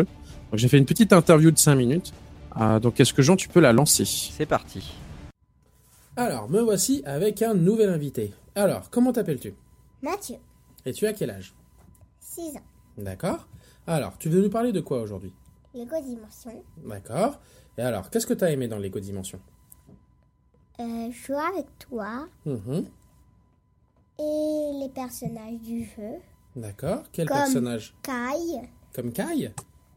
Le ninja de feu, le ninja rouge Ninja Rouge qui a l'élément du feu Mhm. Et il vient de où? De Ninjago. D'accord. Donc, c'est un, un, un bonhomme qu'on a acheté en plus, je crois, parce qu'il n'est pas avec le jeu. Oui, Avec le jeu, on a qui comme personnage? Batman, Ouais. la fille de Lego euh, City. et, Et un vieux barbu. et Gandalf. Gandalf, d'accord. Du Seigneur des Anneaux. Oui. Et donc, du coup, en plus, tu as eu le droit à avoir Kyle et, Et Cole, et Cole. Donc, Cole, c'est le ninja noir. oui, D'accord. qui a le pouvoir de terre. D'accord, d'accord, d'accord. Alors, raconte-moi, qu'est-ce que tu as aimé en plus dans ce jeu? Hmm, L'émission, L'émission? Quelle mission? Euh, l- celle, euh, celle euh, dans les Ninjago, Celle dans les Ninjago, bah oui, je me doute. celle, euh, la première, La toute première? La deuxième, D'accord. La deuxième, c'était quoi? C'était Alice au Pays des Merveilles? Ou celle avec les Simpsons? Aux Simpsons. Celle avec les Simpsons? Et qu'est-ce que tu penses des méchants? Euh, facile à battre, Ils sont faciles à battre? Grâce à qui? Papa, Grâce à papa? Et aussi T'as quand à même... moi. Ouais, t'as bien aidé quand même, ouais. Et, euh, et sinon, est-ce que tu as des, des, des moments où, par exemple, tu as eu peur? Oui, Oui? Et C'est où? Quand on était chez Doctor Who. Avec Doctor Who, et qu'est-ce qui t'a fait peur exactement? Les anges. Les anges? Ils te faisaient peur? Pourquoi? Parce que leur visage. Leur visage? Et qu'ils bougeaient. Et puis ils bougeaient dans la nuit pour nous manger, c'est ça? Ah ouais, ouais, ouais. C'est vrai que c'était pas facile, hein, tout ce passage-là. Et, euh, et donc après, au niveau des- de l'histoire, est-ce que tu as compris exactement euh, ce qui se passait avec les, les différents pouvoirs? Un petit peu. D'accord Et puis euh, les, les différents euh, pouvoirs quand on devient tout petit, devient tout grand, etc. Ça, j'ai bien compris. Ça, ça a bien compris. Et du coup, donc maintenant que, que j'ai pu t'expliquer, tu saurais le faire tout seul? Euh, non. Non, t'as toujours besoin d'un peu de mon aide? D'accord. Et donc, t'as vraiment... Qu'est-ce que t'as pas aimé par contre dans le jeu? Euh, pour l'instant, rien. Pour l'instant, rien. Donc le jeu, il t'a conquis. Ouais. Et qu'est-ce que tu penses de devoir toujours te lever pour aller déposer, euh, déplacer les, les bonhommes? Ça, c'est pas cool. Ça, c'est pas cool. Enfin, si, c'est cool. Donc du coup, maintenant que j'ai ramené la plateforme plus près, c'est plus simple? Oui. D'accord. Et t'aimes bien pouvoir justement cette interface où on déplace les bonhommes avec, euh, avec le jeu, en l'occurrence? Ça, c'est chouette? Ça te plaît? Et donc maintenant, là, dans le dernier niveau, on, on est où maintenant Euh, Le dernier niveau qu'on a fait chez quelqu'un qui nous fait des étapes. Oui, c'est quelqu'un qui fait des étapes, c'est vrai. C'est Portal. C'est vrai que toi, tu Portal. connais pas, tu connais pas forcément Portal, Euh, mais c'est Portal avec des robots, avec des niveaux à passer, etc. Niveau Et c'est vrai que 5. c'était pas, pas forcément facile. D'accord. Donc, euh, est-ce que toi, tu le recommanderais à tes copains? Non. Tu recommanderais pas à tes copains Lego Dimension Si. À Si. part à Thomas qui sait déjà le jeu. Ah, il a déjà Mais vu. il sait pas tous les mais c'est pas tous les niveaux parce qu'il est juste rendu au deuxième niveau. D'accord. Et donc, toi, et puis, donc, si on invitait tes copains, tu euh, pourrais jouer avec eux? Oui. Ah oui, ça t'aimerais bien. D'accord. Donc, on va y réfléchir. Euh, et donc, t'as envie de... Est-ce que les personnages que tu as là te suffisent ou t'as vraiment envie d'en avoir besoin de... T'en as besoin d'autres? Besoin d'autres. T'en as besoin d'autres Mais C'est toi qui vas les acheter? Non. Non D'accord, donc on verra, ce sera à négocier avec ton argent de poche. Ok, bah écoute, très bien. Si tu devais euh, dire quelque chose euh, pour finir sur ce jeu, qu'est-ce que tu dirais? Euh, que c'est bien. Que c'est bien, que tu t'amuses beaucoup et qu'on passe des bons moments. C'est ça? Oui. Ok. Bon bah écoute, je te remercie. Tu peux dire au revoir. Au revoir. Et puis tu veux leur souhaiter une bonne journée. Bonne journée. ok, ça marche. Allez, bisous à tous. Bisous à tous. Donc depuis tu es pauvre, c'est ça? C'est ça. Euh, en fait, euh, le, jeu, le, le jeu est quand même bien foutu. Hein. Euh, C'est-à-dire qu'il y a énormément de passages où tu vas avoir besoin des pouvoirs spécifiques d'un bonhomme que tu n'as nécessairement pas, qu'il faudrait que tu achètes pour avoir. Euh, comme euh, voilà, c'est un peu le côté commercial. Par contre, ils ont intégré quand même une fonction qui est plutôt intéressante où tu peux louer le bonhomme. C'est-à-dire que si tu as suffisamment de pièces Lego euh, que tu débloques en cassant et en, avançant dans, dans le jeu, euh, tu peux louer euh, un bonhomme pour, je crois, c'est 50 000 euh, blocs Lego et euh, du coup tu peux l'avoir pendant quelques temps pour ouvrir euh, le passage qui te permet d'avoir un secret euh, pour finir le jeu à fond. Donc ils ont quand même ce, cette ce- je veux dire ce, ce côté euh, voilà, ça te bloque pas c'est ça, ça te bloque pas intégralement le jeu, mais euh, très clairement oui, il pousse forcément à avoir tous les bonhommes. Donc après, t'es pas obligé d'avoir tous les bonhommes pour tous les pouvoirs parce qu'il y a des pouvoirs qui se recoupent avec ça, avec d'autres. Mais euh, mais ça. Alors j'ai une petite précision malgré tout. En effet, la fille vient pas de Lego City. C'est moi qui me plante. En fait, elle vient de Lego Movie. Euh, oui, c'est ça. Ouais. j'ai perdu en erreur en plus. Parent indigne. Euh, mais euh, donc voilà. Enfin, en tout cas, moi, euh, je le trouve vraiment riche. Après, il y a vraiment deux strates à ce jeu. Un stra- une strate directe pour les enfants qui, à mon avis, vont comprendre au fur et à mesure qu'ils sont euh, qui sont plus grands. Euh, comme vous avez pu voir, le euh, vient voit finalement que le, le- jeu direct et les énigmes et, et les éventuelles références ne le marquent pas du tout. Par contre, euh, devoir combattre euh, Lex Luthor dans le monde des euh, euh, du Far West de euh, de euh, Retour vers le futur, c'est proprement génial. Euh, devoir euh, combattre le Joker dans le monde des Simpsons, c'est génial. Et au final, ils recoupent tout. C'est-à-dire qu'il y a vraiment une dimension, c'est-à-dire qu'ils prennent tout plein de supports, donc euh, Seigneur des Anneaux, euh, Retour vers le futur, Ghostbusters, etc., etc., Doctor Who. Et ils vont prendre les méchants d'un de chaque côté, les héros de l'autre, et puis ils vont tout mélanger. Et euh, du coup, c'est euh, assez euh, cocasse par moment. Et c'est franchement bien, bien, bien foutu quoi. Donc le jeu en lui-même, donc c'est un jeu Lego. Chaque bonhomme va avoir un pouvoir. Donc pour finalement passer les étapes et les levels, il faut utiliser les, pouvoirs des bonhommes à chaque moment. Mais en plus de ça, donc intervient, comme je disais, cette plateforme qui est un, une, une manette en soi. C'est-à-dire que tu vas récupérer des, des pièces de portail et du coup, euh, chaque zone de la plaque va avoir gagné un pouvoir. Donc soit ça va t'ouvrir des portails bleus, roses et jaunes. Et selon si tu déplaces ton bonhomme à un autre, tu vas pouvoir prendre le portail. Soit chaque zone va avoir va te donner un pouvoir au bonhomme. Donc soit le feu, l'électricité, la terre et je crois je sais plus l'eau pour le, le, quatrième. Soit tu vas pouvoir le diminuer, le, enfin le rapetisser ou le faire grandir. Soit tu vas avoir un autre qui va ouvrir des petites failles. Donc en plus il va falloir que tu te balades partout pour trouver la faille. Et au final tu vas te retrouver avec des quand même des, des situations assez complexes où euh, pour les, les, les enfants euh, assez jeunes ça doit être assez compliqué. Parce que tu te rends compte que bah, il faut utiliser tel pouvoir de tel de tel bonhomme mais à tel endroit. Mais pour avoir pour avoir accès à cet endroit il faut d'abord le mettre sous le feu etc pour qu'il puisse résister. Donc du coup tu interagis avec les pouvoirs des bonhommes et les pouvoirs de la plateforme. Donc euh, et à la fin en fait enfin au plus tu avances dans le jeu au plus tu as tous les portails de disponibles. Donc en plus il faut que tu choisisses quel type de portail tu as besoin. Est-ce que c'est celui des éléments ou est-ce que c'est celui de la taille? Pour pouvoir d'abord débloquer tes, euh, tes passages, débloquer les, euh, les, les- le, le- en gros le level au fur et à mesure, et ensuite pour combattre le monstre, c'est pareil. Donc ça peut devenir rapidement compliqué. Euh, donc au début ça va encore, euh, je le laissais faire et, et on arrivait à avancer malgré tout, donc euh, à gérer à son rythme, ça allait. Et vers la fin, euh, il faut vraiment euh, vraiment les aider. Je, je- je suppose que ça dépend de leur âge mais euh, ils sont tout, tout à fait là pour l'aider, mais il faut que- vraiment donner les consignes. Et du coup, c'est là où ça devient assez rigolo. Tu dis, bah, attends, tiens, tu vois le monstre là-bas, il faut qu'il, euh, euh, il faut pouvoir passer avec l'électricité. Donc tiens, prends ton bonhomme, euh, tu vas le mettre là, et ensuite tu vas aller là-bas. Et puis moi, pendant ce temps-là, je vais faire ça de l'autre côté. Et puis comme ça, on va ouvrir. Donc c'est, euh, c'est assez sympa. Donc après, tu as des références là, notamment, il parlait de, de Doctor Who et des statues.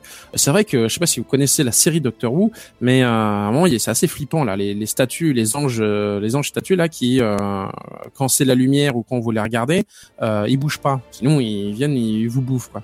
Et bah, tu te retrouves avec un, un niveau et c'est tout à fait ça. Tu as en fait t'as une- un niveau de batterie et t'as l'éclairage qui s'interrompt. Et à chaque fois que l'éclairage s'interrompt, en fait, à chaque fois l'éclairage revient, tu as toutes les statues qui commencent à aller vers toi. Et si t'es pas assez rapide, elles finissent par te choper, et puis t'as une genre de cinématique avec l'ange qui vient te, tu sais, dans le noir, euh, se ramener vers toi avec euh, les dents euh, façon vampire pour te manger. Et euh, ouais, c'est assez impressionnant, quoi. Même toi, t'es là, tu fais chier, merde. Donc, non, non, franchement, c'est, il est, franchement, il est très, très, clairement, à mon avis, plus cher que Disney Infinity. Par contre, sa richesse est bien plus grande. En plus, au jeu basique, s'ajoutent euh, les univers alternatifs. Donc là, comme je disais, on a appris les Ninjago. Mais même si le, ninja, le pack Ninjago avec le, le rouge et le noir, là, même si la boîte n'est pas un pack de jeux, eh ben malgré tout, en fait, ça ouvre au monde des Ninjago. Et dans le monde des, des Ninjago, eh bien, on va avoir quelques épreuves, etc. en plus. Donc c'est euh, c'est vraiment chouette. En plus, donc on va avoir des véhicules parce qu'il va falloir aussi, euh, il y a des, euh, des moments où il faut les véhicules à roues pour pouvoir débloquer des portes, etc. En tout cas, c'est vraiment très ingénieux. C'est vraiment bien foutu. Euh, euh, bien sûr, donc c'est euh, coûteux au niveau des, boîtes. Donc là, pour l'instant, en fait, on avait vraiment pris que la boîte plus le, le- les Ninjago parce que donc il est, il est grand fan des Ninjago. Hein, c'est la force de Lego hein, entre les dessins animés, les Lego de base, etc., etc. Donc il est à fond Ninjago. Mais euh, malgré tout, euh, ça fait plaisir parce que du coup, euh, malgré tout, enfin, il faut se méfier parce qu'on n'a pas tant de place sur la plateforme, donc on peut pas y mettre euh, six bonhommes quand même. Au bout d'un moment, ça commence à être un peu encombré. Donc tu as les trois bonhommes de base et tu es obligé un peu de les garder parce que les pouvoirs dont tu as besoin pour avancer sont prévus quand même pour ces bonhommes-là. Donc tu peux rajouter, donc c'est pour ça je, je lui laisse rajouter soit le rouge, soit le noir, en l'occurrence, parce que bah, il aime bien jouer un des deux. Mais ses pouvoirs, son pouvoir sont pas forcément utiles pour avancer dans le jeu. Par contre, vont être utiles éventuellement pour débloquer des, des secrets, des pièces supplémentaires, etc. pour finir le jeu vraiment à 100%. Donc, euh, donc c'est vraiment, c'est vraiment intéressant. Tu te retrouves vraiment avec des, des, des, des situations assez rigolotes où euh, pour te débloquer, tu ouvres un portail et puis tu vois euh, une boule de destruction avec un Homer Simpson accroché euh, pour dé- dé- défoncer euh, euh, des blocs dans le monde de Doctor Who. Et puis, euh, non, c'était dans le monde de, de Portal. Et puis, euh, vraiment avec la cinématique Simpson. Donc, c'est vraiment des références que que les adultes ne peuvent avoir. Euh, et c'est vraiment, vraiment, vraiment super parce que tu as vraiment ce, côté euh, de, euh, de, de lecture qui sont, qui sont assez sympas. Et du coup, je prends énormément de plaisir à jouer avec, à jouer à ce jeu en plus. Donc c'est c'est vraiment chouette. Donc moi pour finir, je trouve que c'est vraiment un jeu. Je joue bien plus. Enfin, je trouve ça bien plus intéressant que Disney Infinity pour jouer avec les enfants, parce que plutôt que ça soit avec une suite de missions. Sans, sans grand, je veux dire, euh, pas forcément intérêt, mais euh, assez simple, euh, où tu as un, un arc narratif. Là, en plus, il va y avoir de la réflexion à savoir qu'est-ce qu'il faut faire à certains endroits pour avancer. Et euh, du coup, c'est euh, une richesse du coup de d'échange en fait, euh, de logique et en tout cas, moi, j'apprécie beaucoup. Après, euh, j'ai pas pris tous les packs non plus. Alors, ce qui est très rigolo, c'est sur le Portal, parce que moi, j'ai, enfin, j'ai pas mal joué à Portal, hein, Jean. Oui, oui. Et, euh, et en l'occurrence, c'est super bien réussi. C'est qu'ils arrivent en plus à mettre ce robot euh, qui a toujours ce cynisme euh, et qui c'est excellent parce que du coup, enfin moi, je, je, re- je suis revenu dans les, les- les dernières années où on jouait à ça et finalement, en plus, tu t'aperçois qu'elle nous en veut parce qu'on triche forcément vu qu'on utilise les, les trucs Lego, Ah oui, etc. oui. Donc c'est euh, c'est très très très très très sympa. Donc tu euh, c'est décalé, c'est vraiment le, truc de, de, de Portal pour le coup où il faut réfléchir à ouvrir les portes. Donc t'as as cinq niveaux successifs et euh, voilà donc ils arrivent à ils, sont réussis à combiner les différents les, les, les différents mondes et c'est euh, c'est vraiment chouette. Donc euh, pour conclure avec comme disait mon fils, euh, en effet. Euh, moi, je le recommanderais à tous euh, parents avec enfants pour euh, pour jouer à ça. C'est un grand moment de bonheur. Nous, généralement, on y joue par session de, de aller une heure, deux heures, euh, pour euh, histoire de bien s'immerger, bien bien avancer. Et c'est euh, c'est un grand moment. Donc maintenant, quand on a ramené la plateforme plus près, il faut faire gaffe parce que du coup, il y a le fil qui traîne. Donc, euh, il faut faire gaffe au deuxième qui évite de se mettre les pieds dedans pour se ramasser et tout arracher. Mais euh, mais du coup, c'est euh, c'est quand même plus sympa. Euh, et puis euh, donc voilà, donc euh, c'est assez rigolo parce que du coup maintenant il comprend les choses. Donc plutôt que ce soit moi qui euh, Ouais. les, les, les enchaîne rapidement, il est là en train de vouloir. Non non mais c'est moi qui veux faire. et tout ça. Donc c'est euh, bon voilà, c'est un bon moment d'échange. Pour le coup, c'est un des meilleurs jeux auxquels j'ai pu jouer avec euh, avec mon, mon fils, euh, où on a vraiment une échange où c'est pas juste euh, linéaire et euh, où on peut s'amuser. C'est vraiment Lego euh, Lego poussé Ouais. dans euh, toutes les, les bonnes choses qu'ils peuvent fournir.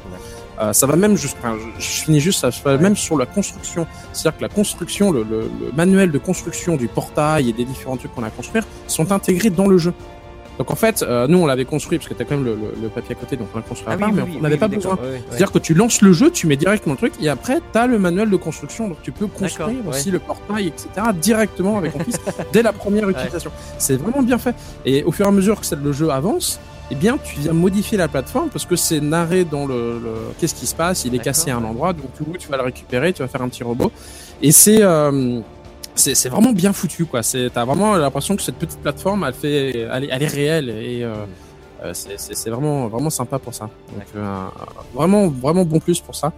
Euh, j'ai pas d'action chez Lego, hein, je vous assure. même, si, euh, même si je les ai bien pas mal enrichis quand même. Euh, mais euh, mais non, franchement, c'est euh, à, recommander vraiment. Et puis du coup, au niveau des coûts, on peut malgré tout euh, restreindre ça. Mhm. Euh, comme je disais, nous, on s'en sert finalement comme argent de poche euh, pour le côté pratique. Euh, avant, justement, c'était des avant c'était des packs de, de Pokémon, de cartes Pokémon. Ouais. Donc là, il se dit bon, est-ce que euh, j'attends euh, deux trois semaines pour mon pack de Pokémon ou est-ce que j'attends euh, cinq six semaines pour euh, une boîte de Lego Dimension? Je sais pas, je sais pas. C'est rigolo parce que du coup, tu vois devant le devant le devant le rayon, puis Ouais. tu sais, qui se pose la question, tu, sais, tu le vois réfléchir en fait. Donc ça, c'est. Euh, mais euh, voilà, c'est pour fou, c'est euh, voilà, c'est je trouve ça très sympa. Ok. Bon, bah, très bien. C'est sur console cette affaire. hein. C'est sur console, oui, Ouais. oui. Moi, je l'ai sur PS4. Ouais. Euh, il doit être aussi sur Xbox One. Je sais pas, je, je sais pas s'ils sont aussi sur les, euh, les PS3 et Xbox 360. Je Ouais, saurais pas dire. Bon, à voir, je mettrai sur le site. Bon, et David, alors, euh, enchante-nous, toi, avec, euh, avec euh, bah, ce que j'ai pu voir de ce que tu vas nous proposer. Ah, c'est, ça va être un peu plus court quand même. Hein. C'est pas Lego Dimension. Il y a pas tout euh, cet environnement, c'est très suivi, très très ciblé, mais bon. Donc, bah, moi, comme à, à mon habitude, on va dire maintenant, je vais parler d'un point and click. Mhm. Euh, voilà.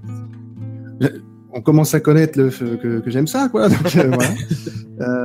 Donc là, je suis tombé sur un, un point and click qui s'appelle Les Rivières d'Alice.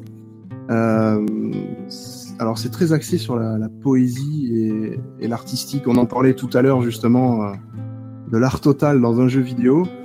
Euh, bah là, euh, on s'en approche, on va dire.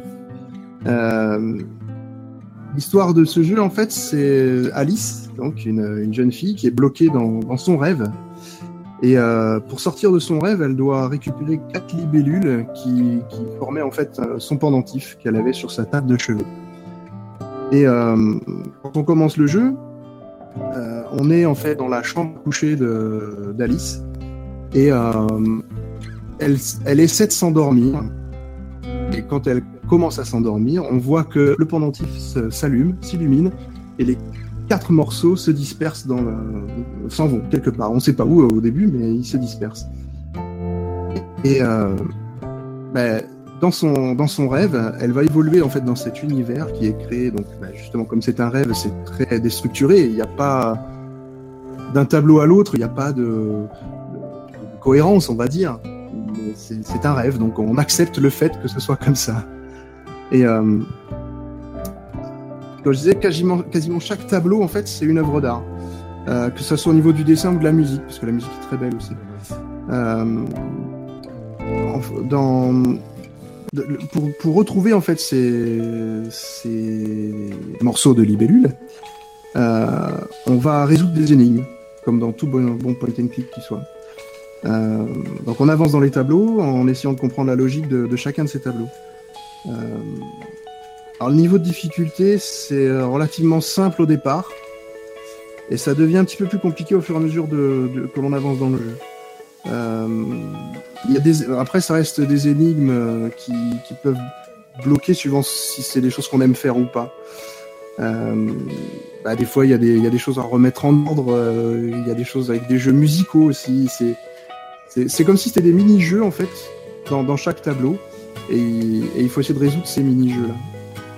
Donc il y a des choses qui vont nous bloquer plus. Euh, par exemple, moi, euh, tout ce qui est visuel, euh, je suis pas mauvais, mais euh, il y a certaines choses, j'ai un peu de mal quand même. euh. Donc j'étais plus bloqué sur ça que sur les phases musicales, on va dire.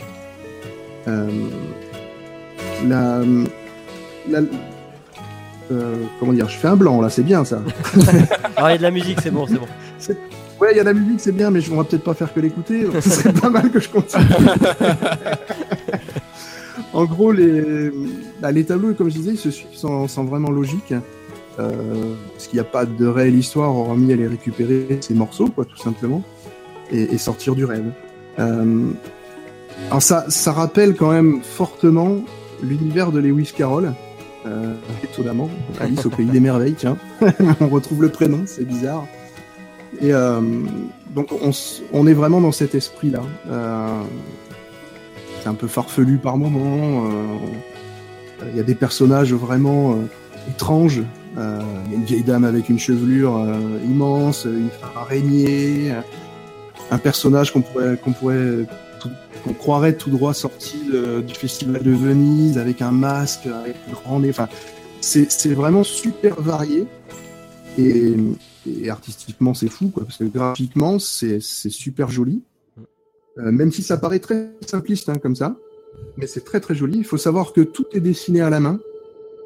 Euh, et que tout est animé à l'ancienne en fait. Toute l'animation se fait vraiment comme dans un dessin animé à l'ancienne. Euh, tout ce qui est couleur, bah, c'est relativement neutre, hormis certains tableaux qui sont très criards, mais ça se veut comme ça puisque c'est un côté très artistique. On wow, peut faire sortir certains neutre, pans de là. Moi. moi. je trouvais pas ça neutre. Ah, mais le personnage en lui-même, il est, ah oui, euh, crayonné. Bah oui, il, est, voilà. Il, il, est noir et blanc, mais le reste, moi, je trouvais ça assez coloré, assez. Très pastel. Oui, pastel, oui. Moi, je trouvais que c'était ouais. très pastel. Oui, pastel, voilà. mais pas neutre. C'est ce côté, non, ouais. pas neutre, t'as raison. T'es plus art, es plus art que moi, toi, c'est pour ça. Des formations professionnelles, je suis désolé. c'est ça. non, mais c'est vrai que c'est vraiment pastel. Donc, alors certains, certains niveaux sont quand même très, euh, ouais. très colorés, effectivement. Au niveau de la musique, avec le pont qu'on doit reformer, enfin, c'est, c'est, là, on voit, on voit qu'il y a de la couleur. Bon, c'est relativement, ça peut être même intense des fois, mais bon. mais ça reste quand même, voilà, très pastel dans toute l'histoire. Mais justement, ça se veut un jeu assez doux assez calme. Euh, il faut être posé hein, pour y jouer. Pour, euh, et la musique vient contribuer à ça de toute façon. Euh, Alors après, il y a, y a, un petit truc moi qui, qui peut être qu'on peut trouver gênant, c'est que bah, dans un point and click, habituellement, t'aimes bien. Bah, maintenant, on est habitué. Tu passes la main, tu passes ton curseur sur un objet. Ouais. Ah tiens, il s'illumine un petit peu. Ah bah là, ça veut dire qu'il y a quelque chose à prendre. Et eh ben dans ce jeu-là, c'est pas le cas. Donc tu sais pas vraiment euh, si cet objet-là est à prendre ou si c'est un autre. Donc tu vas être obligé d'aller vraiment cliquer sur certains objets, euh, tous les objets que tu vois, pour voir s'il y a une interaction avec. Il n'y a pas de distinction sur, euh, les objets à prendre. Euh, donc ça peut être un peu compliqué parfois parce que tu peux passer euh, complètement à côté d'un objet que tu vas devoir réutiliser dans un tableau qui est euh, bah, qui est trois ou quatre tableaux plus tard. Parce que si tu veux la logique du jeu c'est c'est pas euh, tout se trouve dans le tableau et tu résous euh, le tableau avec tout ce qu'il y a dedans. Non, c'est te balades dans tout l'univers qui t'est proposé et euh, tu récupères des objets différents et tu vas as un inventaire et dans cet inventaire bah, tu vas choisir l'objet qui va interagir avec bah, la porte qui se trouve à un endroit d'un autre tableau ou, ou je sais pas moi l'instrument ou la lampe. Enfin il y a, y a, plein de choses comme ça c'est très varié à ce niveau là je trouve. L'univers musical il est très contemplatif euh, alors c'est composé par quelqu'un que je connais absolument pas, qui s'appelle Vitusta Morla. Dont je suis en train de tomber euh, amoureux hein, en entendant la musique. Bah, c'est qu'elle est vraiment chouette, hein. elle est, euh, elle est ah apaisante en fait. Ben voilà, alors c'est accompagne, ça accompagne vraiment le rêve sans, sans jamais nous envahir l'esprit en fait. Parce que bah, il faut, faut pas oublier qu'on est là pour résoudre des énigmes et c'est bien de le faire quand même en toute sérénité, tu vois. Donc si tu commences à avoir du métal derrière pour résoudre une énigme, tu vas un peu de mal à te concentrer. Donc c'est vraiment une musique très douce, limite zen. Tu es, dans un univers euh, zen. Moi j'ai trouvé ça euh, apaisant. Euh, même quand tu es énervé, que tu n'arrives pas à résoudre ton, ton énigme, bah c'est pas grave, t'es content, t'écoutes la musique, quoi. C'est pas si bloquant que ça finalement. moi j'ai trouvé ça super, mais bon. Euh, euh, après, j'ai cru comprendre que le jeu euh, avait été fait donc par. j'ai oublié de noter le nom de ceux qui ont fait le jeu d'ailleurs. c'est un peu.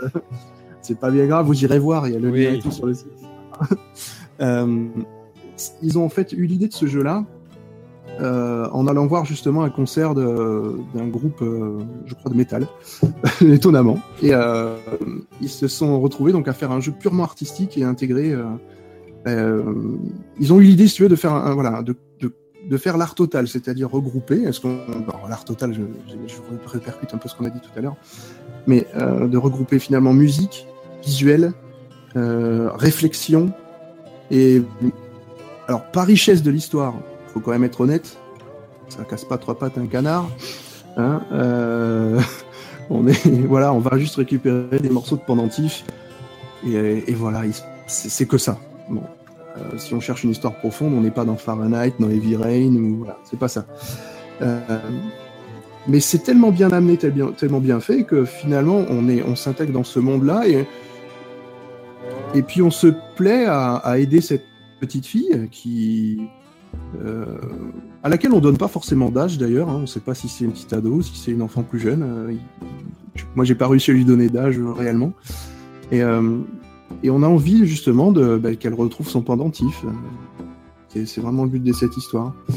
Bah, pour moi, après, c'est pour conclure en fait sur ce jeu-là, c'est vraiment des énigmes évolutives qui sont parfois ardues, qui se placent dans un univers purement poétique euh, enrobé d'une musique planante.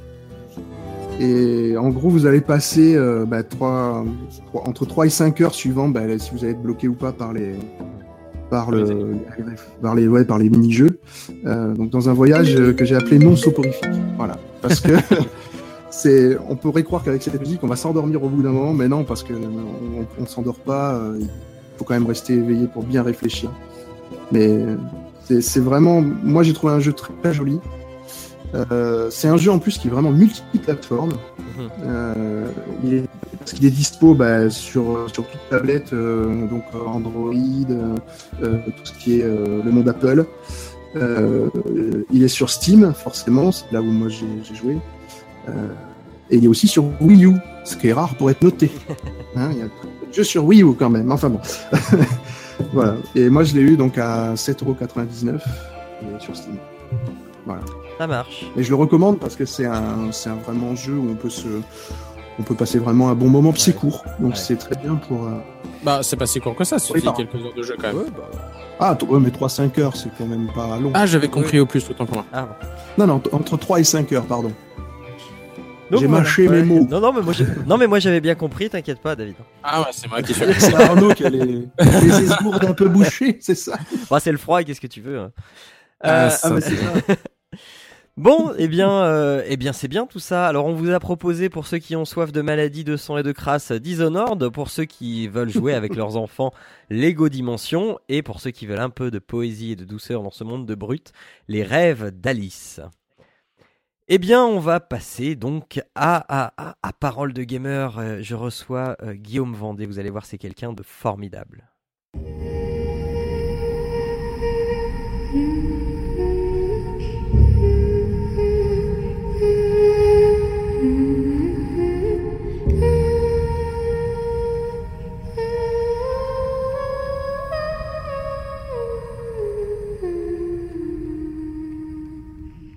Alors, parole de gamer ce mois-ci, eh bien, je vous l'ai dit, je reçois euh, Guillaume Vendée. Comment faire pour être heureux? Pourquoi il ne faut euh, pas garder son smartphone dans son champ de vision ou encore euh, comment euh, éviter la constipation? Eh bien, euh, si vous ne le savez pas, peut-être que vous avez déjà entendu Guillaume Vendée vous en parler. Parce que euh, voilà, euh, moi, euh, Guillaume Vendée, eh bien, il a passé du temps à répondre à ces questions et, et aussi à plein d'autres. Bonjour Guillaume, comment tu vas? Salut, salut, ça va très bien, ça fait ça fait rire en tout cas que tu me présentes sous ces, sur ces thèmes-là, c'est pas ceux auxquels je penserais spontanément, mais je, je me les approprie quand même. Euh, alors donc euh, pour ceux euh, pour ceux qui ne te, connaissent pas, alors qui es-tu côté pro et côté perso? Alors écoute, côté pro, je suis issu d'une formation informatique, études courtes, parce que j'ai tout de suite senti que les études longues, c'était pas pour ma pomme, et j'avais besoin de, de m'inscrire dans la, dans la vie professionnelle. Donc j'ai j'ai fait un DUT informatique, de là je suis rentré dans une, une, une grande banque française euh, qui s'est avérée être achetée par la suite par un grand groupe bancaire français. euh, dans lequel j'évolue depuis, donc euh, au niveau de différentes entités. Et ce qui est assez intéressant, c'est que de rentrer dans ce groupe-là m'a permis de sortir d'une euh, activité purement technique et informaticien pour dériver lentement mais sûrement dans les métiers de la communication. Euh, il y a même une période de ma vie où j'ai fait que de la publicité et pas du tout d'informatique. Et puis là, j'allie euh, le meilleur des deux mondes, alors avec beaucoup de, euh, d'un côté très très humble, hein, mais le meilleur des deux mondes euh, en bossant sur les réseaux sociaux aujourd'hui. Donc euh, il y a un aspect un peu technique, on va dire, même s'il est très limité, et un aspect euh, très communicant. Et alors côté perso, euh, tu tu vis seul dans une grotte ou euh, Ouais, ouais.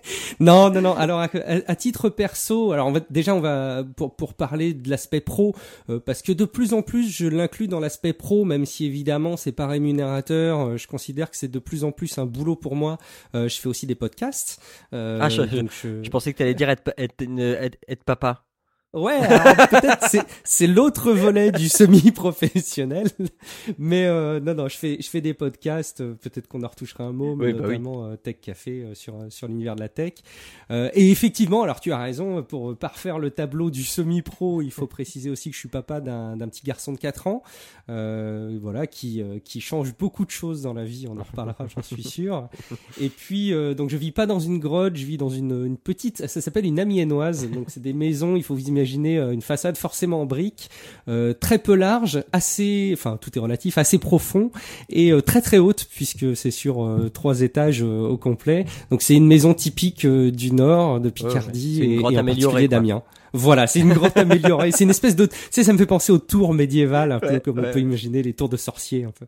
Alors je je vous précise que moi je connais bien hein, parce que Picardie tout ça c'est ma terre natale moi. Euh, donc, euh, eh bien parlons jeux vidéo et euh, alors dis-nous un petit peu euh, comment euh, comment est-ce que tu as commencé ta pratique enfin non, non, alors déjà comment tu as découvert le jeu vidéo? Parce que on commence pas forcément en même temps qu'on découvre. Alors, c'est, euh, du- j'avais vraiment pas préparé tous ces éléments-là, donc je vais, je vais essayer d'être, euh, d'être exhaustif et d'être clair, même si c'est pas forcément clair là à chaud. Mais en tout cas, ça remonte à petit, dans mon adolescence, j'oserais même dire dans mon enfance, où mon frère, euh, j'ai deux frères, hein, j'ai euh, mon frère le plus proche de moi parmi mes ils sont tous les deux plus vieux que moi. Et le, le plus proche de moi avait eu euh, la chance d'avoir pour un Noël, je crois, un TO8. Euh, je comprenais pas bien le principe d'un truc pareil. C'était un gros moniteur, un gros clavier dans lequel on mettait des disquettes. Et petit à petit, je me suis approprié le fait qu'on pouvait jouer dessus. euh, alors jouer, tout est relatif. Enfin quoique, hein, pour l'époque, c'était tout à fait honorable. Euh, Il y avait des trucs comme euh, Saphir, des trucs comme Bivouac, euh, des jeux. Peut-être certains euh, se rappelleront de ce genre de choses. Euh, ça, je pense que c'est les premiers souvenirs que j'en ai. Et en parallèle, mes frères avaient eu aussi une, une vieille console. Euh, c'est une Intellivision. Euh, ceux qui me suivent dans Tech Café, dans la chronique des composants, écoutent régulièrement Guillaume Pogiaspala parler de, de gaming, de rétro gaming. Lui, il a écrit carrément un jeu, qui, ah, une- une- un livre, pardon, qui s'appelle Machine de jeu, où il cite ce type de, de console euh, 8 bits. Et euh, voilà, ça c'était du Space Armada. Il y avait même euh, une version de Donjons et Dragons extrêmement pixelisée. Euh, ça c'est les, les- la première console de salon que, que j'ai pu euh, qu'on a pu avoir. Et puis après, mes parents ont toujours été assez frileux pour qu'on achète une console de salon. Donc on n'a pas eu de console, on nous prêtait juste une Super NES de temps en temps. On avait des. Ah, copains assez généreux. Ah, dis donc. Donc euh, on s'est pas mal éclaté avec euh, avec la Super NES. Et puis par la suite, euh, ben, ça a dû revenir au niveau du PC très très vite pour ma part, puisque voilà, bossant un petit peu dans l'informatique, après, et m'intéressant de plus en plus au sujet, j'ai eu la chance de pouvoir être équipé à la maison d'un PC qui était pas un foudre de guerre, mais qui permettait de faire tourner euh, Half-Life et, et, et compagnie. Ah oui, Donc euh, des, des très bonnes soirées passées là-dessus. et puis euh, voilà, après ça s'est vraiment beaucoup limité à tous les environnements du jeu PC jusqu'à ce que il y a de ça. Euh, euh, je sais plus quand elle est sortie. Tu vas sans doute pouvoir repréciser les choses, mais je me suis équipé d'une Wii avec Ah, euh, Mario, Mario Kart, euh, la Wii Balance Board qui, euh, comme tout le monde, a dû finir au bout de trois mois dans un dans une cave ou un grenier. Et puis enfin, la dernière en date, c'était une Xbox 360 sur lequel j'ai euh, des souvenirs assez mémorables de, de Red Dead Redemption, euh, notamment. D'accord. je Euh, pense que je t'ai fait un- ah oui, une oui, rétrospective ah oui, là- chronologique complète. Euh, et euh, donc, euh, par rapport au type de jeu que tu que tu affectionnais, est-ce que tu as toujours été fidèle à, un type de jeu ou alors t'es, vraiment passé par par toutes les étapes? Alors, je, pense que j'ai exploré pas mal de jeux. Euh, je me suis jamais trop attardé dans des trucs qui auraient pu me plaire. Euh, en tout cas, en surface et dans lequel je me suis pas plongé euh, plus que ça, c'est tous les RPG, euh, tu sais, au tour par tour, Final Fantasy, ouais. tous ces trucs-là. J'ai j'ai toujours entendu beaucoup de copains en parler et ça m'a toujours plu d'en entendre parler, mais ça m'a jamais intéressé au point de m'y mettre. Tous les jeux sportifs sont des, les jeux de sport sont des jeux que je déteste. Euh, ça reste très très perso, mais pour moi jouer à, à des FIFA, des PES ou des courses de voiture, c'est vraiment des trucs qui m'insupportent. Mm, mm. Euh, et après tout le reste, bah, je suis capable de picorer un peu à tout. Euh, je pense que j'ai eu une période comme beaucoup, encore une fois, très jeu de plateforme. Euh, j'ai, je réfléchissais l'autre jour à un jeu qui m'avait beaucoup marqué. J'ai vachement cherché pour euh, savoir s'il était possible d'y rejouer, s'il y avait de nouvelles versions. Je crois que ça s'appelait Oddworld. Euh, Oui, euh, l'Odyssée d'Abe. avec un extraterrestre. Voilà, l'Odyssée d'Abe, oui, ça oui, m'avait oui, beaucoup marqué. Eh, eh, eh, eh bien, alors figure-toi qu'ils en ont fait un, un remake là, euh, où euh, parce que à l'époque c'était fait en 2D.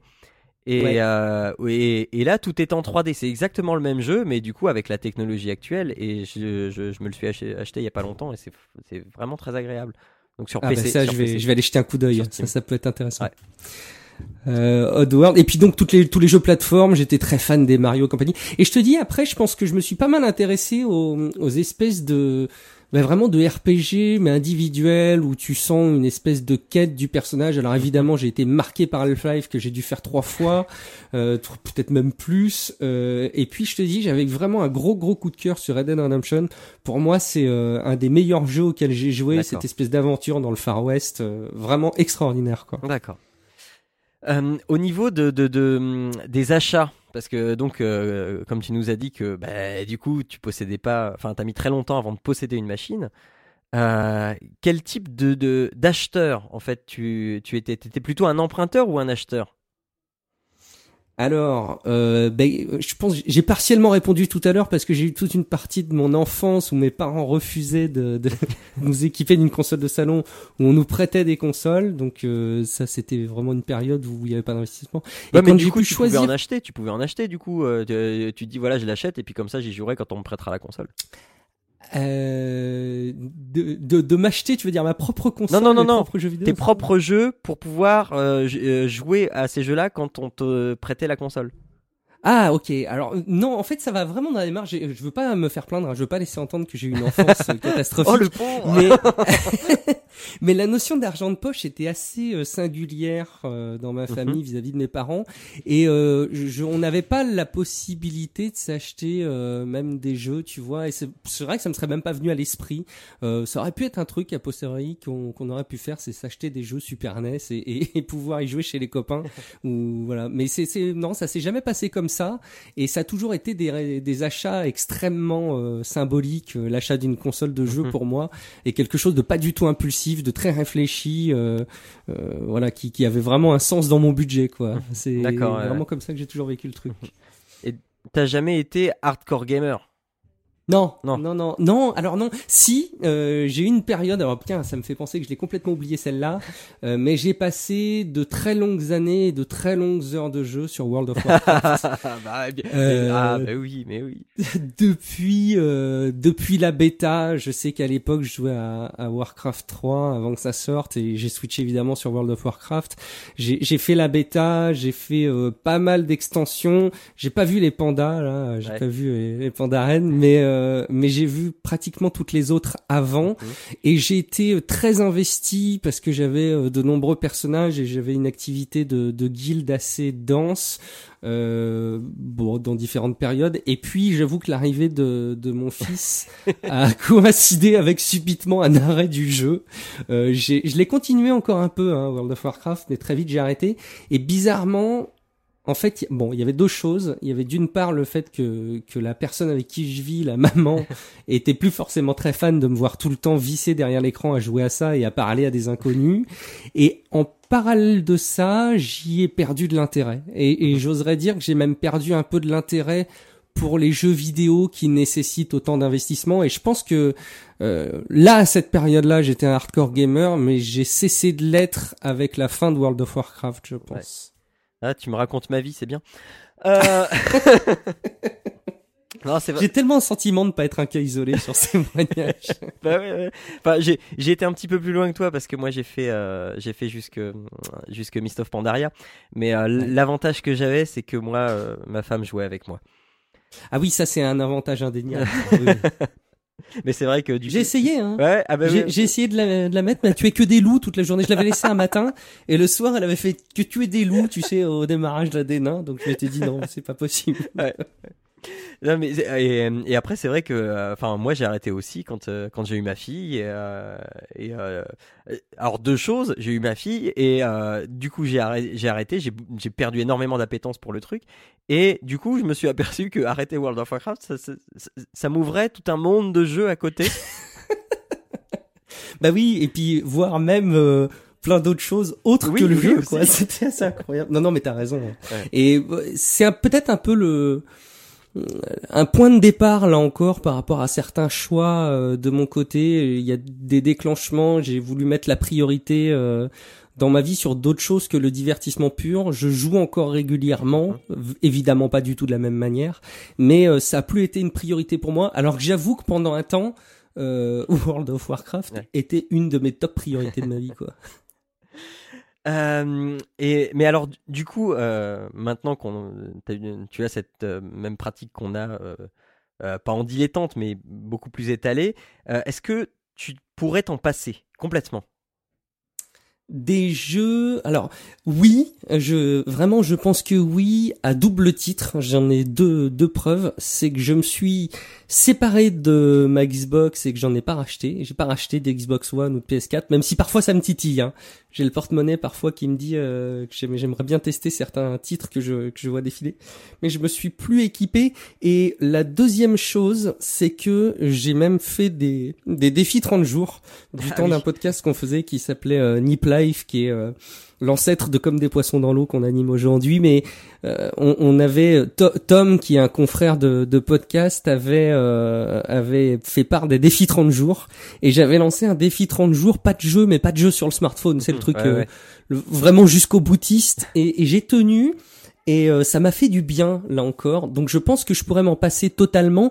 Est-ce que je pourrais m'en passer totalement ad vitam aeternam? Non, parce que j'ai encore une fois euh, les jeux sur smartphone euh, en fonction des titres, hein, mais qui peuvent m'apporter du divertissement, de la détente et, et, et ça, je je sais pas si j'en ai besoin, mais j'en ai encore envie en tout cas.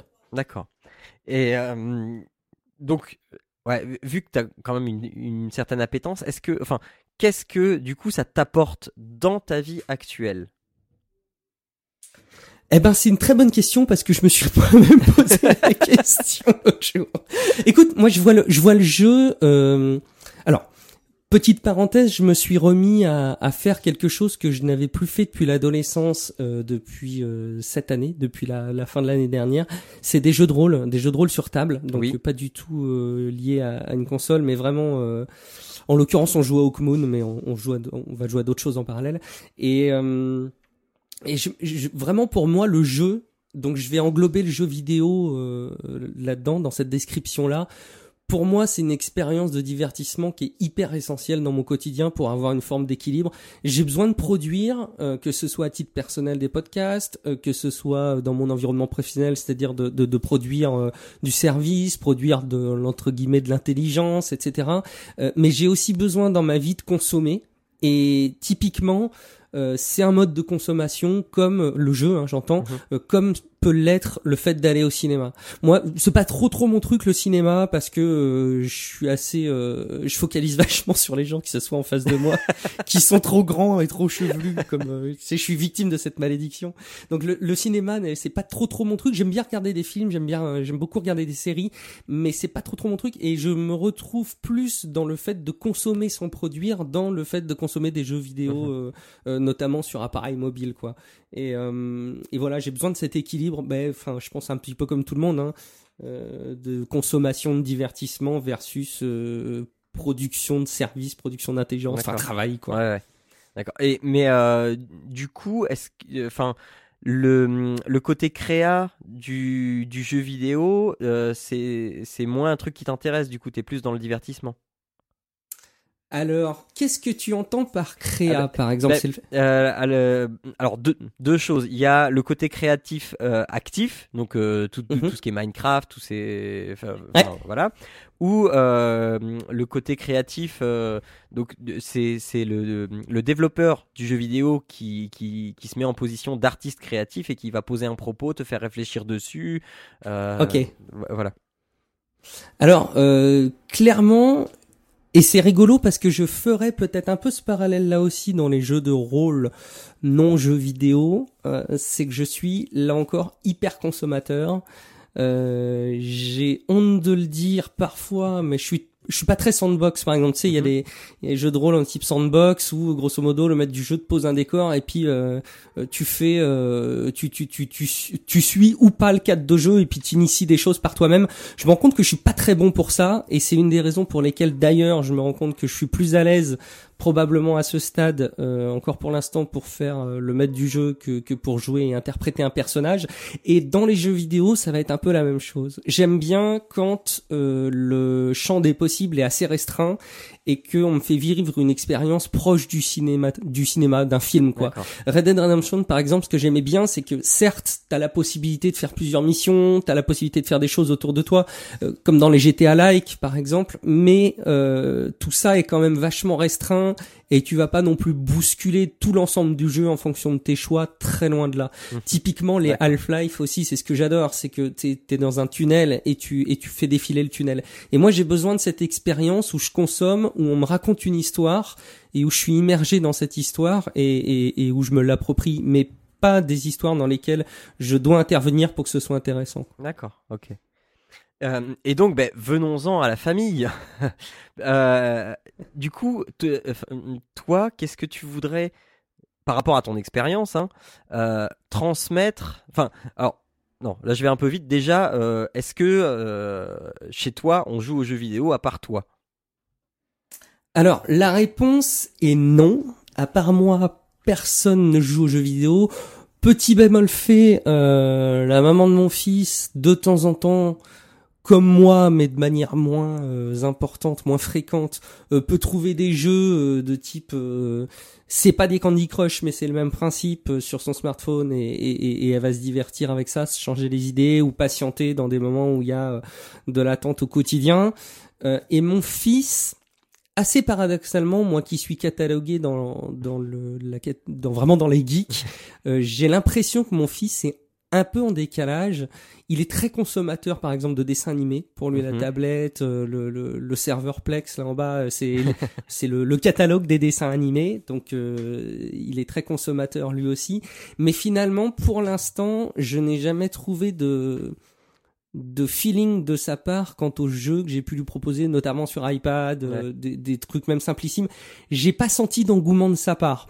Alors je pense que clairement, s'il est comme ça, c'est que euh, je lui présente peut-être pas bien les choses ou qu'il y a une forme de réserve, mais je le sens pas très demandeur. D'accord. Donc pour l'instant, il n'y a pas d'autres personnes que moi qui jouent aux jeux vidéo. Par exemple, un petit regret aussi que je pourrais avoir, c'est typiquement euh, des jeux, euh, des jeux hyper cinématographiques comme on peut en voir aujourd'hui sur les consoles de salon. J'aimerais bien, par exemple, les faire et, et les jouer avec avec ma compagne et qu'elle regarde et qu'elle en profite c'est pas trop son truc non plus. Donc je me sens un peu seul. je vais pas m'en plaindre, hein, c'est pas une catastrophe, mais je me sens un peu seul. Et en parallèle, je me suis rendu compte l'autre jour, après le, après qu'on ait déménagé, on a déménagé euh, l'an dernier, j'ai refait le tour de quelques cartons et j'ai retrouvé le carton où il y avait la Wii, la fameuse Wii là dont je te, je te parlais tout à l'heure. Et je me dis qu'il serait peut-être temps de la rebrancher pour reproposer à mon fils de découvrir tout l'univers Mario Kart, etc. Maintenant, j'ai le sentiment à chaud J'ai l'impression de faire une thérapie avec toi. J'ai le sentiment, j'ai le sentiment à chaud de pas avoir la patience de le voir galérer. En fait. Ah ouais, je... ah oui, je vois, je vois, ouais. J'ai le sentiment, j'ai vu plusieurs enfants ou même parfois des adultes hein, qui sont pas du tout, euh, euh, qui sont pas du tout dans les codes des jeux, euh, tenir le volant de la Wii avec Mario Kart et, et se galérer, aller dans les murs en permanence. Et j'ai le sentiment de ne pas avoir la patience de voir mon fils faire ça.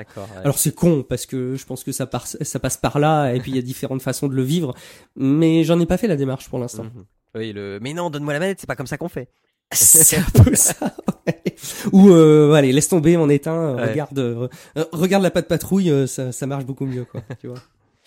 Euh, et euh, bah, alors du coup, euh, est-ce que euh, quand il va s'y mettre, il y a, un pan ou un aspect du jeu vidéo que tu as absolument envie de lui transmettre? Alors c'est une très bonne question. Euh, j'aimerais bien qu'il revive un peu les mêmes plaisirs que j'ai pu avoir Typiquement, je trouverais ça euh, dommage et j'aurais un vrai regret. Comme quoi, il faut que je me mette au boulot. Euh, j'aurais un vrai regret si jamais il savait pas ce que c'est que de faire jongler Mario entre des plateformes euh, pour essayer à, terminer le niveau, quoi. Mhm. donc, ce petit plaisir là du moment. si jamais mon fils grandit et que et qui et qui et qui prend pas ce plaisir là, je vais être déçu à côté de ça, il y a un truc aussi que, que j'adore, qui est un peu, enfin, qui est pas jeu vidéo du coup, mais qui est très ludique aussi par définition, c'est les jeux de société. Mmh. Et je pense que typiquement, si jamais il peut avoir le même engouement que moi je peux avoir, tiens, c'est un truc dont on n'a pas parlé, mmh. euh, que moi je peux avoir à la base, c'est l'intérêt pour des jeux de société. Je regretterais aussi quelque chose. Pour la petite anecdote, j'ai un, j'ai un petit neveu de, de 10 ans là. Euh, je lui fais découvrir pas à pas les, les, les jeux de société, euh, et les trucs collaboratifs, euh, les jeux de, de stratégie, euh, vraiment type plateau. Parce en fait, il demanderait à faire des jeux de rôle, mais je, le trouve encore un peu petit pour l'accompagner là-dessus. Et, et, je pense que je lui transmets tous ces éléments-là. Je lui ai même euh, euh, confié des livres dont vous êtes le héros. Euh, et j'aimerais que mon fils soit autant en demande que mon mhm. neveu plus tard. Après, si ta question est quelle valeur j'aimerais transmettre, J'avoue que je me suis pas posé la question parce qu'encore une fois, je vois pas le jeu vidéo comme étant un vecteur pour moi. Hein. Je sais que ça peut l'être, mais pas pour moi. Je trouve pas que ce soit un vecteur de valeur. Mhm. Mais bon, je, non, d'accord, c'est peut-être une vision. Euh, et euh, donc pour le futur, enfin, est-ce que tu te vois, euh, admettons que il, il, est, il, développe une vraie vraie appétence pour les jeux vidéo, une vraie pratique, machin, tout ça. Tu te vois devenir quel type de papa? Celui qui dit euh, euh, bon, euh, pas plus de deux heures sur la télé parce que sinon ça abîme les yeux ou attention, hein, ça va, la télé elle va s'abîmer ou ou, Juste... ou, ou, tu vas être celui qui est à côté et qui qui va soit lui expliquer, soit qui va le conseiller ou, ou, ou juste surveiller comme ça en arrière. Alors, tu sais, je suis, je suis pas naïf. Hein. si jamais plus tard je joue aux jeux vidéo, je suis à peu près persuadé qu'il va m'apprendre des trucs parce que il y aura trop de temps qui sera passé et que je vais pas être en mode, euh, je vais te montrer comment il faut faire parce que le, jour où ce sera ça, je pense que ce sera plutôt lui qui me montrera ce qui se passe et les choses auront, à mon sens, peut-être beaucoup évolué. D'ailleurs, je vais peut-être me prendre encore une claque à ce moment-là, va savoir. Mais je, je sais par exemple comment aujourd'hui on est pour les, pour les dessins animés on n'est pas chiant. On est même, je pense, un peu laxiste euh, parce qu'il en consomme beaucoup.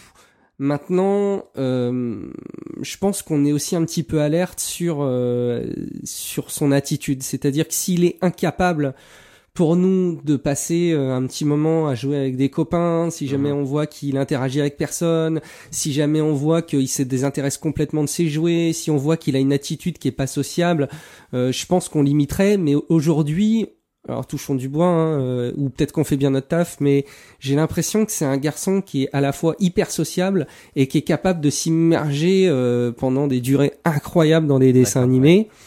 Donc c'est un gros consommateur et je pense que demain les jeux vidéo, si jamais il s'y met, il, sera pareil, voire pire. Et je pense qu'on aura les mêmes signaux d'alerte. Mhm. C'est-à-dire qu'on sera plutôt dans la deuxième catégorie à regarder ce qu'il fait, à s'y intéresser, idéalement même évidemment comme tu le décris si bien à partager des moments avec lui ça ça me paraît vraiment formidable tout en ayant en tête les signaux d'alerte que euh, tout parent peut avoir vis-à-vis des enfants. Et si jamais on voit qu'il y a des choses qui dérivent à côté que ce soit les résultats scolaires qui, qui s'effondrent des trucs comme ça je pense que on pourra à ce moment-là limiter, mais je me sens plus à partager les choses sans m'étaler des heures parce que je sens que je parle beaucoup et que t'as peut-être d'autres chats fouettés. Mais j'avais une euh, j'avais une collègue euh, alors avec laquelle je, je, travaille de plus depuis que j'ai déménagé, mais qui avait deux garçons, un qui est parti en études maintenant et un qui, qui commençait l'adolescence, et je la sentais extrêmement investie dans euh, les consommations des jeux de ses enfants. Alors elle passait pas de temps à côté, elle n'était pas en train de regarder ce qu'ils font, mais elle se renseignait vachement et quand eux exprimaient euh, l'envie d'avoir un jeu, je la voyais faire ses petites recherches sur internet, s'intéresser de quoi ça parle, euh, de, qu'est-ce qui va être transmis comme comme sujet, qu'est-ce qu'en disent les gens. Et c'est elle qui allait acheter les jeux dans les boutiques pour ses enfants. Mmh. Et je trouve que pour moi c'était vraiment un modèle parce que euh, d'arriver à faire ça, même si elle reconnaissait qu'elle n'était pas du tout en appétence sur les jeux vidéo, bah je trouvais ça génial. Et, et je pense que voilà, si je peux partager des trucs euh, avec mes enfants sur le sujet, ce sera top. Et euh, du coup, toujours dans, dans, cette évolution, parce que là on se projette peut-être à 5, 10 ans, hmm. la réalité virtuelle, ça te fait peur du coup pour ça? Alors, la réalité virtuelle, on en parle euh, régulièrement euh, dans Tech Café parce qu'encore une fois, moi, je, suis pas.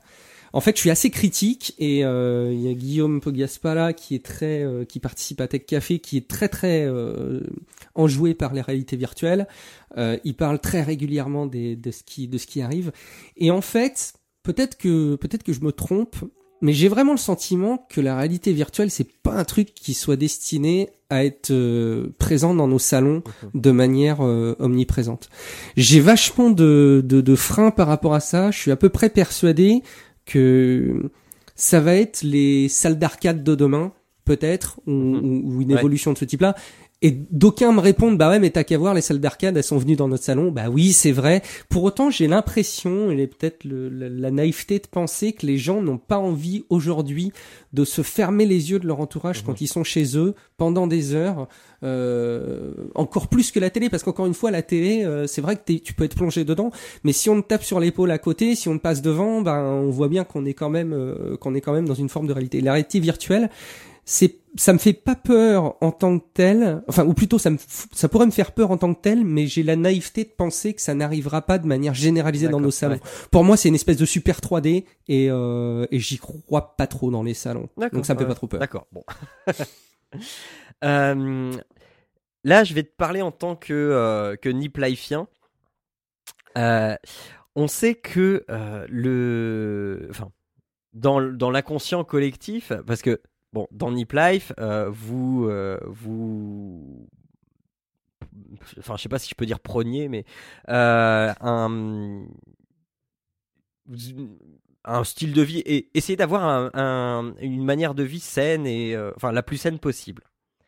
Mhm. Et souvent, on, on met le jeu vidéo en opposition totale à une vie saine. Euh, pourquoi? Alors, c'est c'est vraiment une question personnelle de mec qui écoute Nip Life. hein. Mais pourquoi est-ce que euh, euh, vous jamais, enfin, après, après, j'ai pas écouté tout- les tout débuts, mais pourquoi est-ce que vous n'avez jamais justement essayé de faire un dossier là-dessus? Euh, pour dire que un- ben voilà le, le jeu vidéo ça peut contribuer justement à une vie saine. Alors, j'avais pas associé jeux vidéo et vie saine parce que parce que ça me paraît à chaud. Je te je te fais des Oui, réflexions. à vas-y, bah oui, c'est le but, ça me le but. paraît euh, ça me paraît un peu spécifique. Je me rappelais même que dans Nip Life, on avait fait un dossier euh, complet, un épisode complet avec Julie de hum, Games in the ouais. Qui avait eu la gentillesse de venir et qui on avait fait tout un dossier sur les jeux vidéo, notamment les jeux sur Mhm. mobile, etc. Et euh, c'était, je m'étais vraiment éclaté. Et on avait été vachement critiqué en nous disant justement, tiens, euh, mais pourquoi vous parlez de ça? Ça a rien avec le podcast. Arrêtez vos conneries, euh, reparlez-nous ce qu'on aime et, et, et arrêtez ça quoi. Euh, et en plus, Julie a un peu son Oui, bah franc parler qui avait fait tiquer un peu aussi les les auditeurs. Euh, en fait, les jeux vidéo pour moi, c'est un élément. Tu as raison, qui peut contribuer au bonheur, mais comme à peu près n'importe Mhm. quoi. Pour moi, euh, évidemment, il y a des drogues, il y a, il y a l'alcool, etc. Mais j'allais dire tout ce qui est euh, pris en excès euh, est forcément euh, est forcément pas très Mhm. sain. Mais ça, c'est pour tout. C'est euh, le mec qui bouffe des haribots toute la journée, euh, qui picole toute la journée, euh, qui est derrière World of Warcraft toute la journée. euh, le mec qui, au contraire, euh, est, est vissé dans les salles de sport toute la journée, ou le mec qui ne fait que lire toute la journée. Je pense que de toute façon, c'est pas très sain. J'ai vraiment le sentiment que ce qui est, ce qui correspond un tant soit peu à une vie saine, c'est d'avoir un équilibre de plusieurs choses et qui est pas quelque chose qui Mhm. vienne manger tout le reste. C'est un peu comme pour moi pour l'alimentation. Encore une fois, si tu bouffes que du gras, si tu bouffes que des légumes, si tu bouffes que du sucre, bah ça ira Ouais, pas. Faut manger un peu de tout quoi. Après, euh, j'ai l'impression que dans ta question, il y a euh, quelque chose qui s'apparente à une forme de militantisme euh, ou ou, euh, ou de ou de entre guillemets hein, de syndicalisme du gamer euh, pour protéger l'image euh, du jeu qui est très très décriée par le grand public ou par certaines prises de parole en grand public comme étant nocif Mhm. quoi. Ou en tout cas euh, le syndrome GTA qui Oui, est de dire que les voilà. jeux vidéo euh, ça Bah, ça ça amène à de la Bah, et, violence. euh, bah, euh, c'est c'est c'est marrant que tu parles de GTA parce que justement, euh, moi je le prends en tant qu'exemple euh, caractéristique, mais pas dans ce sens-là. Euh, à chaque fois que je parle de GTA, je dis ok GTA, c'est violent machin, mais il faut pas oublier que la base GTA, il y a une histoire, il y a une critique de la société américaine, c'est d'une richesse exceptionnelle. Et, euh, et, et les gens ne retiennent que le côté multijoueur ou euh, le côté libre où je vais faire ce que je veux. C'est de toute façon, t'as- t'as- enfin, je pense que tu mets clairement le, le, le- le bon sens là-dessus. Il faut des clés de lecture à tout et il faut pas prendre les choses comme argent comptant. Quand tu vas voir un, Quentin Tarantino, euh, tu te dis pas que Tarantino prône le fait que tu ailles te doter d'une arme à feu et que tu ailles euh, euh, tirer de manière sanglante sur les personnes qui t'emmerdent. je pense qu'il y a d'autres messages qui sont véhiculés là-dedans et pour mettre ça en parallèle d'une autre activité ludique dont j'ai dont j'ai parlé brièvement qui est le jeu de rôle, je pense que le jeu de rôle, contrairement aux jeux vidéo, a été en partie détruit par cette image, Ouais, ouais. notamment en France, et, et on peut qu'en souffrir. Bon, je pense qu'il y a aussi les évolutions des technologies qui l'ont un petit peu mis de côté euh, pendant pendant Mhm. pas mal de temps. Mais il y a encore une fois cette image euh, que qu'ont certaines activités et qui sont souvent des images qui sont véhiculées par des personnes qui n'ont pas testé qui ne sont pas intéressées au sujet.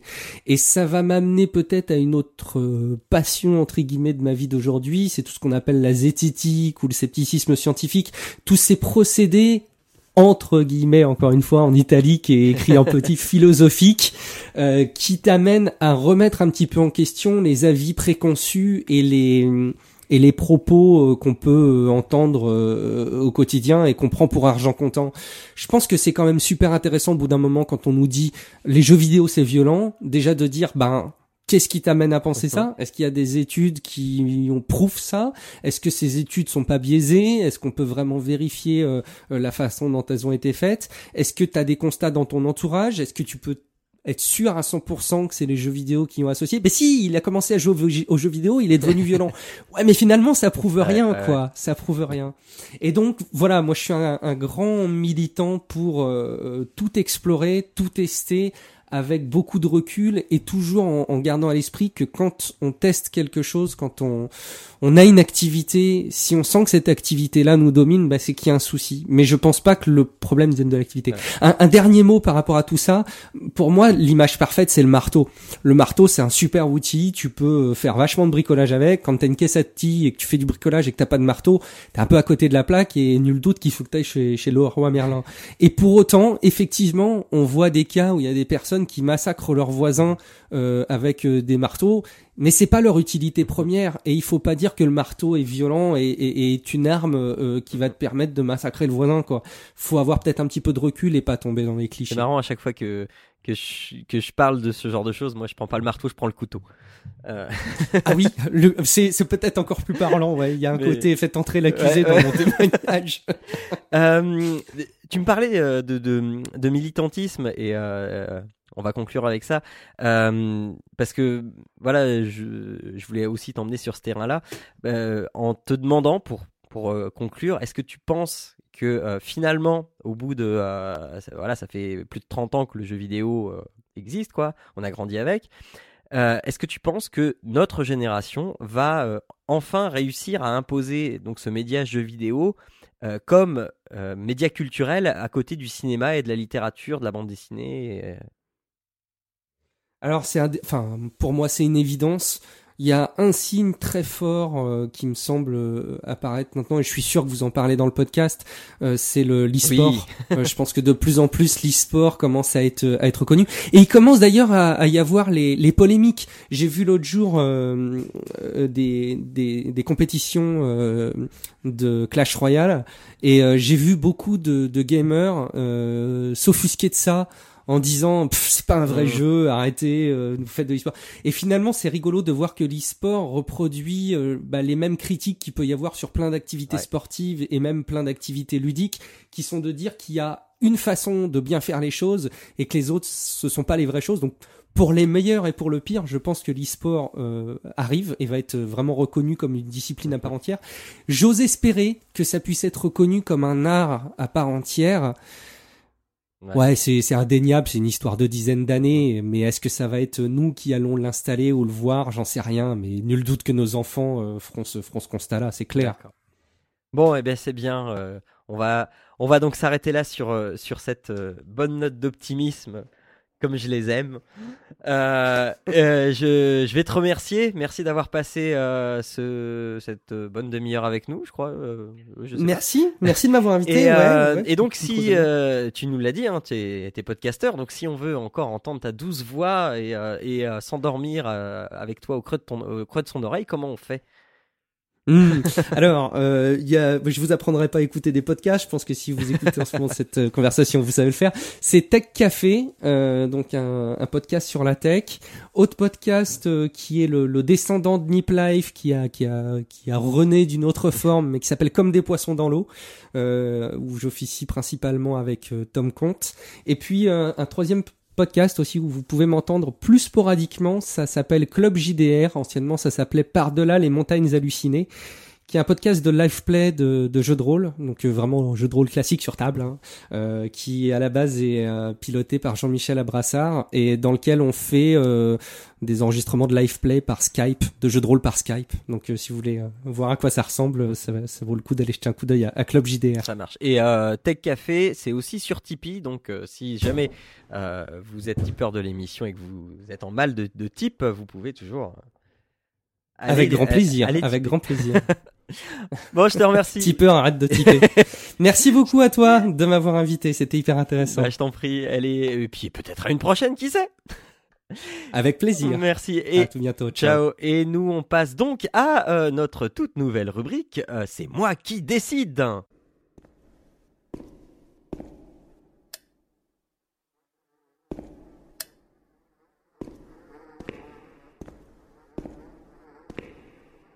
Alors, euh, nous revoilà pour euh, C'est moi qui décide.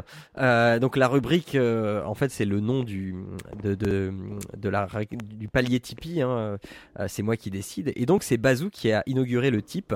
C'est moi qui décide. Le mois dernier, c'est donc un type unique à 35 euros qui vous donne le droit de choisir un jeu de la valeur maximum de votre type. Hein. Vous pouvez donner plus que 35 euros si vous voulez. Hein.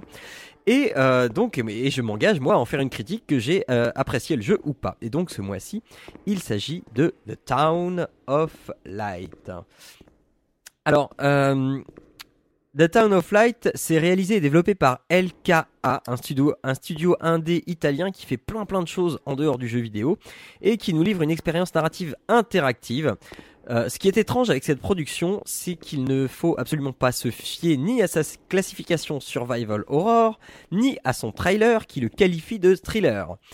En effet, euh, les premières images du jeu peuvent nous faire dire qu'il s'agit d'un survival horror, car le décor planté est celui d'un hôpital psychiatrique à l'abandon. Donc euh, il y a du potentiel. Mais son propos va nous faire changer complètement notre première impression, puisque l'on découvre vite que l'on incarne René, donc ça fait déjà moins survival horror du coup, hein, qui a été interné dans cet établissement et qui est à la recherche de son passé. Elle va euh, donc parcourir ces ruines à la recherche de fragments manquants de, euh, ses souvenirs. L'asile euh, est un établissement qui a réellement existé et fonctionné dans la première moitié du XXe siècle. Il a été modélisé avec soin pour cette production. Mais ce n'est pas le seul lien avec la réalité puisque tout le propos du jeu se base sur des faits réels ayant été adaptés. Je ne peux pas trop longuement épiloguer sur le jeu car c'est une production narrative. Donc une review poussée euh, commencerait méchamment à vous spoiler sans vergogne le truc. Je me contenterai juste de dire que le jeu est de bonne facture, pas très optimisé certes, mais il tourne comme il faut. Il est traduit en français, ce qui n'est pas un luxe quand on s'attaque euh, au domaine médical. L'ambiance y est très réussie, euh, plus d'ailleurs au niveau sonore que visuel, même si euh, c'est très très très loin d'être vilain. Mais ce qui est important ici, c'est bien la narration et euh, là, on vous en met plein la face de, l'injustice du monde, des pratiques barbares d'une époque qui ne comprenait encore que très très mal la psychiatrie, encore plus quand ça concernait les femmes et les enfants. On explore, on fouille les dossiers, les lettres, on parcourt les souvenirs, on les revit. La folie, l'incompréhension, l'injustice, la soumission, l'impunité, la déconsidération, l'ignorance, tout n'est qu'horreur, car tout n'est que vérité. Et au cours du découpage par chapitre du jeu, on s'enfonce de plus en plus dans cet illogique système barbare de soins psychiatriques pour arriver à une conclusion qui fait froid dans le dos et qui m'a fait dire que j'étais quand même bien content de vivre à mon époque où la masturbation féminine n'est pas une maladie mentale. Une expérience pour adultes, violence psychologique, nudité et complexité du scénario étant de la partie, qui dure entre 2 et 3 heures, qui vous coûtera tout de même 19 euros et qui est compatible Oculus Rift pour les heureux possesseurs du bazar. C'est cher, je serais euh, plus du genre à payer le prix d'une place de cinéma pour ce genre de production, qui possède néanmoins de très grandes qualités, et je suis content d'avoir pris, euh, d'avoir pris part à cette expérience qui n'a pour défaut majeur que son prix. Voilà, et donc je remercie bien euh, Bazou de m'avoir fait jouer à ce jeu parce que je l'ai apprécié. Et c'est vrai que c'est une expérience assez spéciale à vivre et enfin je la conseille. Dès, dès qu'il y a une promo dessus, mettez-la en, en, liste de souhaits et dès qu'il y a une promo dessus, essayez de le faire. C'est quelque chose à faire. Je sais pas si je vous ai donné envie. Euh, je sais pas, je n'ai jamais été très à l'aise dans jeu. ah, c'est clair que c'est pas un truc qui nous met à l'aise. Hein. Les trucs un peu dérangeants, les trucs un peu, euh, j'ai euh, toujours été un peu, euh, c'est trop trop un peu sérieux, des thèmes un peu pour moi. Mais c'est d'autant plus dérangeant que c'est la, c'est réel quoi. Ça fait Bah oui, bah c'est d'autant plus, Voilà. pour ça que c'est d'autant plus dérangeant. et que je suis, je suis- je suis moins à l'aise avec, mais, euh, mais oui, oui, ça, ça peut être, euh, Mhm. à faire. Voilà. J'ai envie de dire. Bon, eh bien, euh, euh, finissons dans la joie et la bonne humeur avec et quoi d'autre ce mois-ci?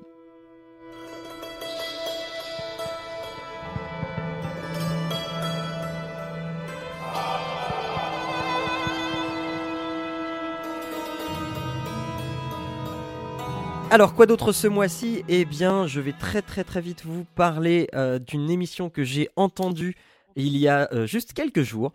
Euh, il s'agit d'une émission de France Culture, ça s'appelle Les Nouvelles Vagues, donc c'est toutes les semaines et il y a une, émission par jour sur un thème par semaine. Et l'émission dont je vais vous parler, c'est l'émission du 27 avril. Donc le thème de la semaine, c'était la construction et euh, sur l'émission du 27, on parlait de construction via eh les jeux vidéo et notamment Minecraft. Et euh, donc je vous en parlais de Minecraft en début d'émission sur tout ce qu'on pouvait faire, etc. Et donc euh, c'est une heure d'émission, je crois, tout à fait passionnante. Euh, je vais pas vous euh, décrire l'émission parce que euh, bah, sinon vous n'irez plus l'écouter. Mais euh, voilà, il y a, deux invités qui sont tout à fait passionnants et qui parlent de leur création et comment on fait des alors comment on fait les vidéos de, de time lapse de construction, comment est-ce qu'on en vient à construire, co- comment on se documente, comment on imagine des, bâtiments, enfin franchement c'est une émission que j'ai pris un, un grand grand plaisir à écouter. Donc allez sur le site de, de France Culture, vous tapez les nouvelles vagues, mais encore plus simple, vous allez sur le site de Papa Cotuju, vous cliquez sur le lien et vous l'avez directement. voilà, c'est tout pour moi. Euh, David, dis-nous pour toi pour euh, ta recommandation. Euh, moi, je vais vous parler d'un podcast qui s'appelle Pour une poignée de dés. Alors, c'est un podcast de live play de jeux de rôle dans l'univers de World of Darkness, Vampire la Mascarade. Pour ceux qui connaissent, ça va, ça va les intéresser. Euh, ça a été créé, ça a été créé et c'est animé par Pew, voilà, qui lui était un ancien du podcast Basingcast, pour ceux qui connaissent aussi.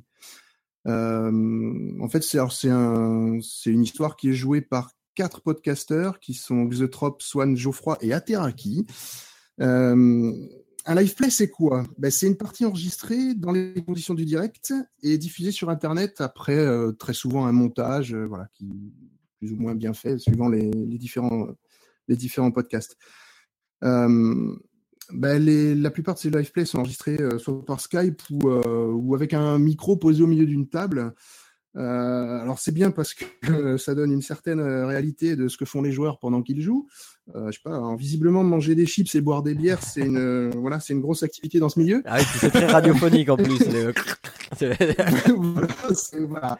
Et du coup, ça, ça peut engendrer pas mal de nuisances sonores dans- pendant l'enregistrement et ça peut perturber certaines écoutes. Alors l'avantage justement de ce podcast, et c'est vraiment l'avantage principal, c'est la qualité.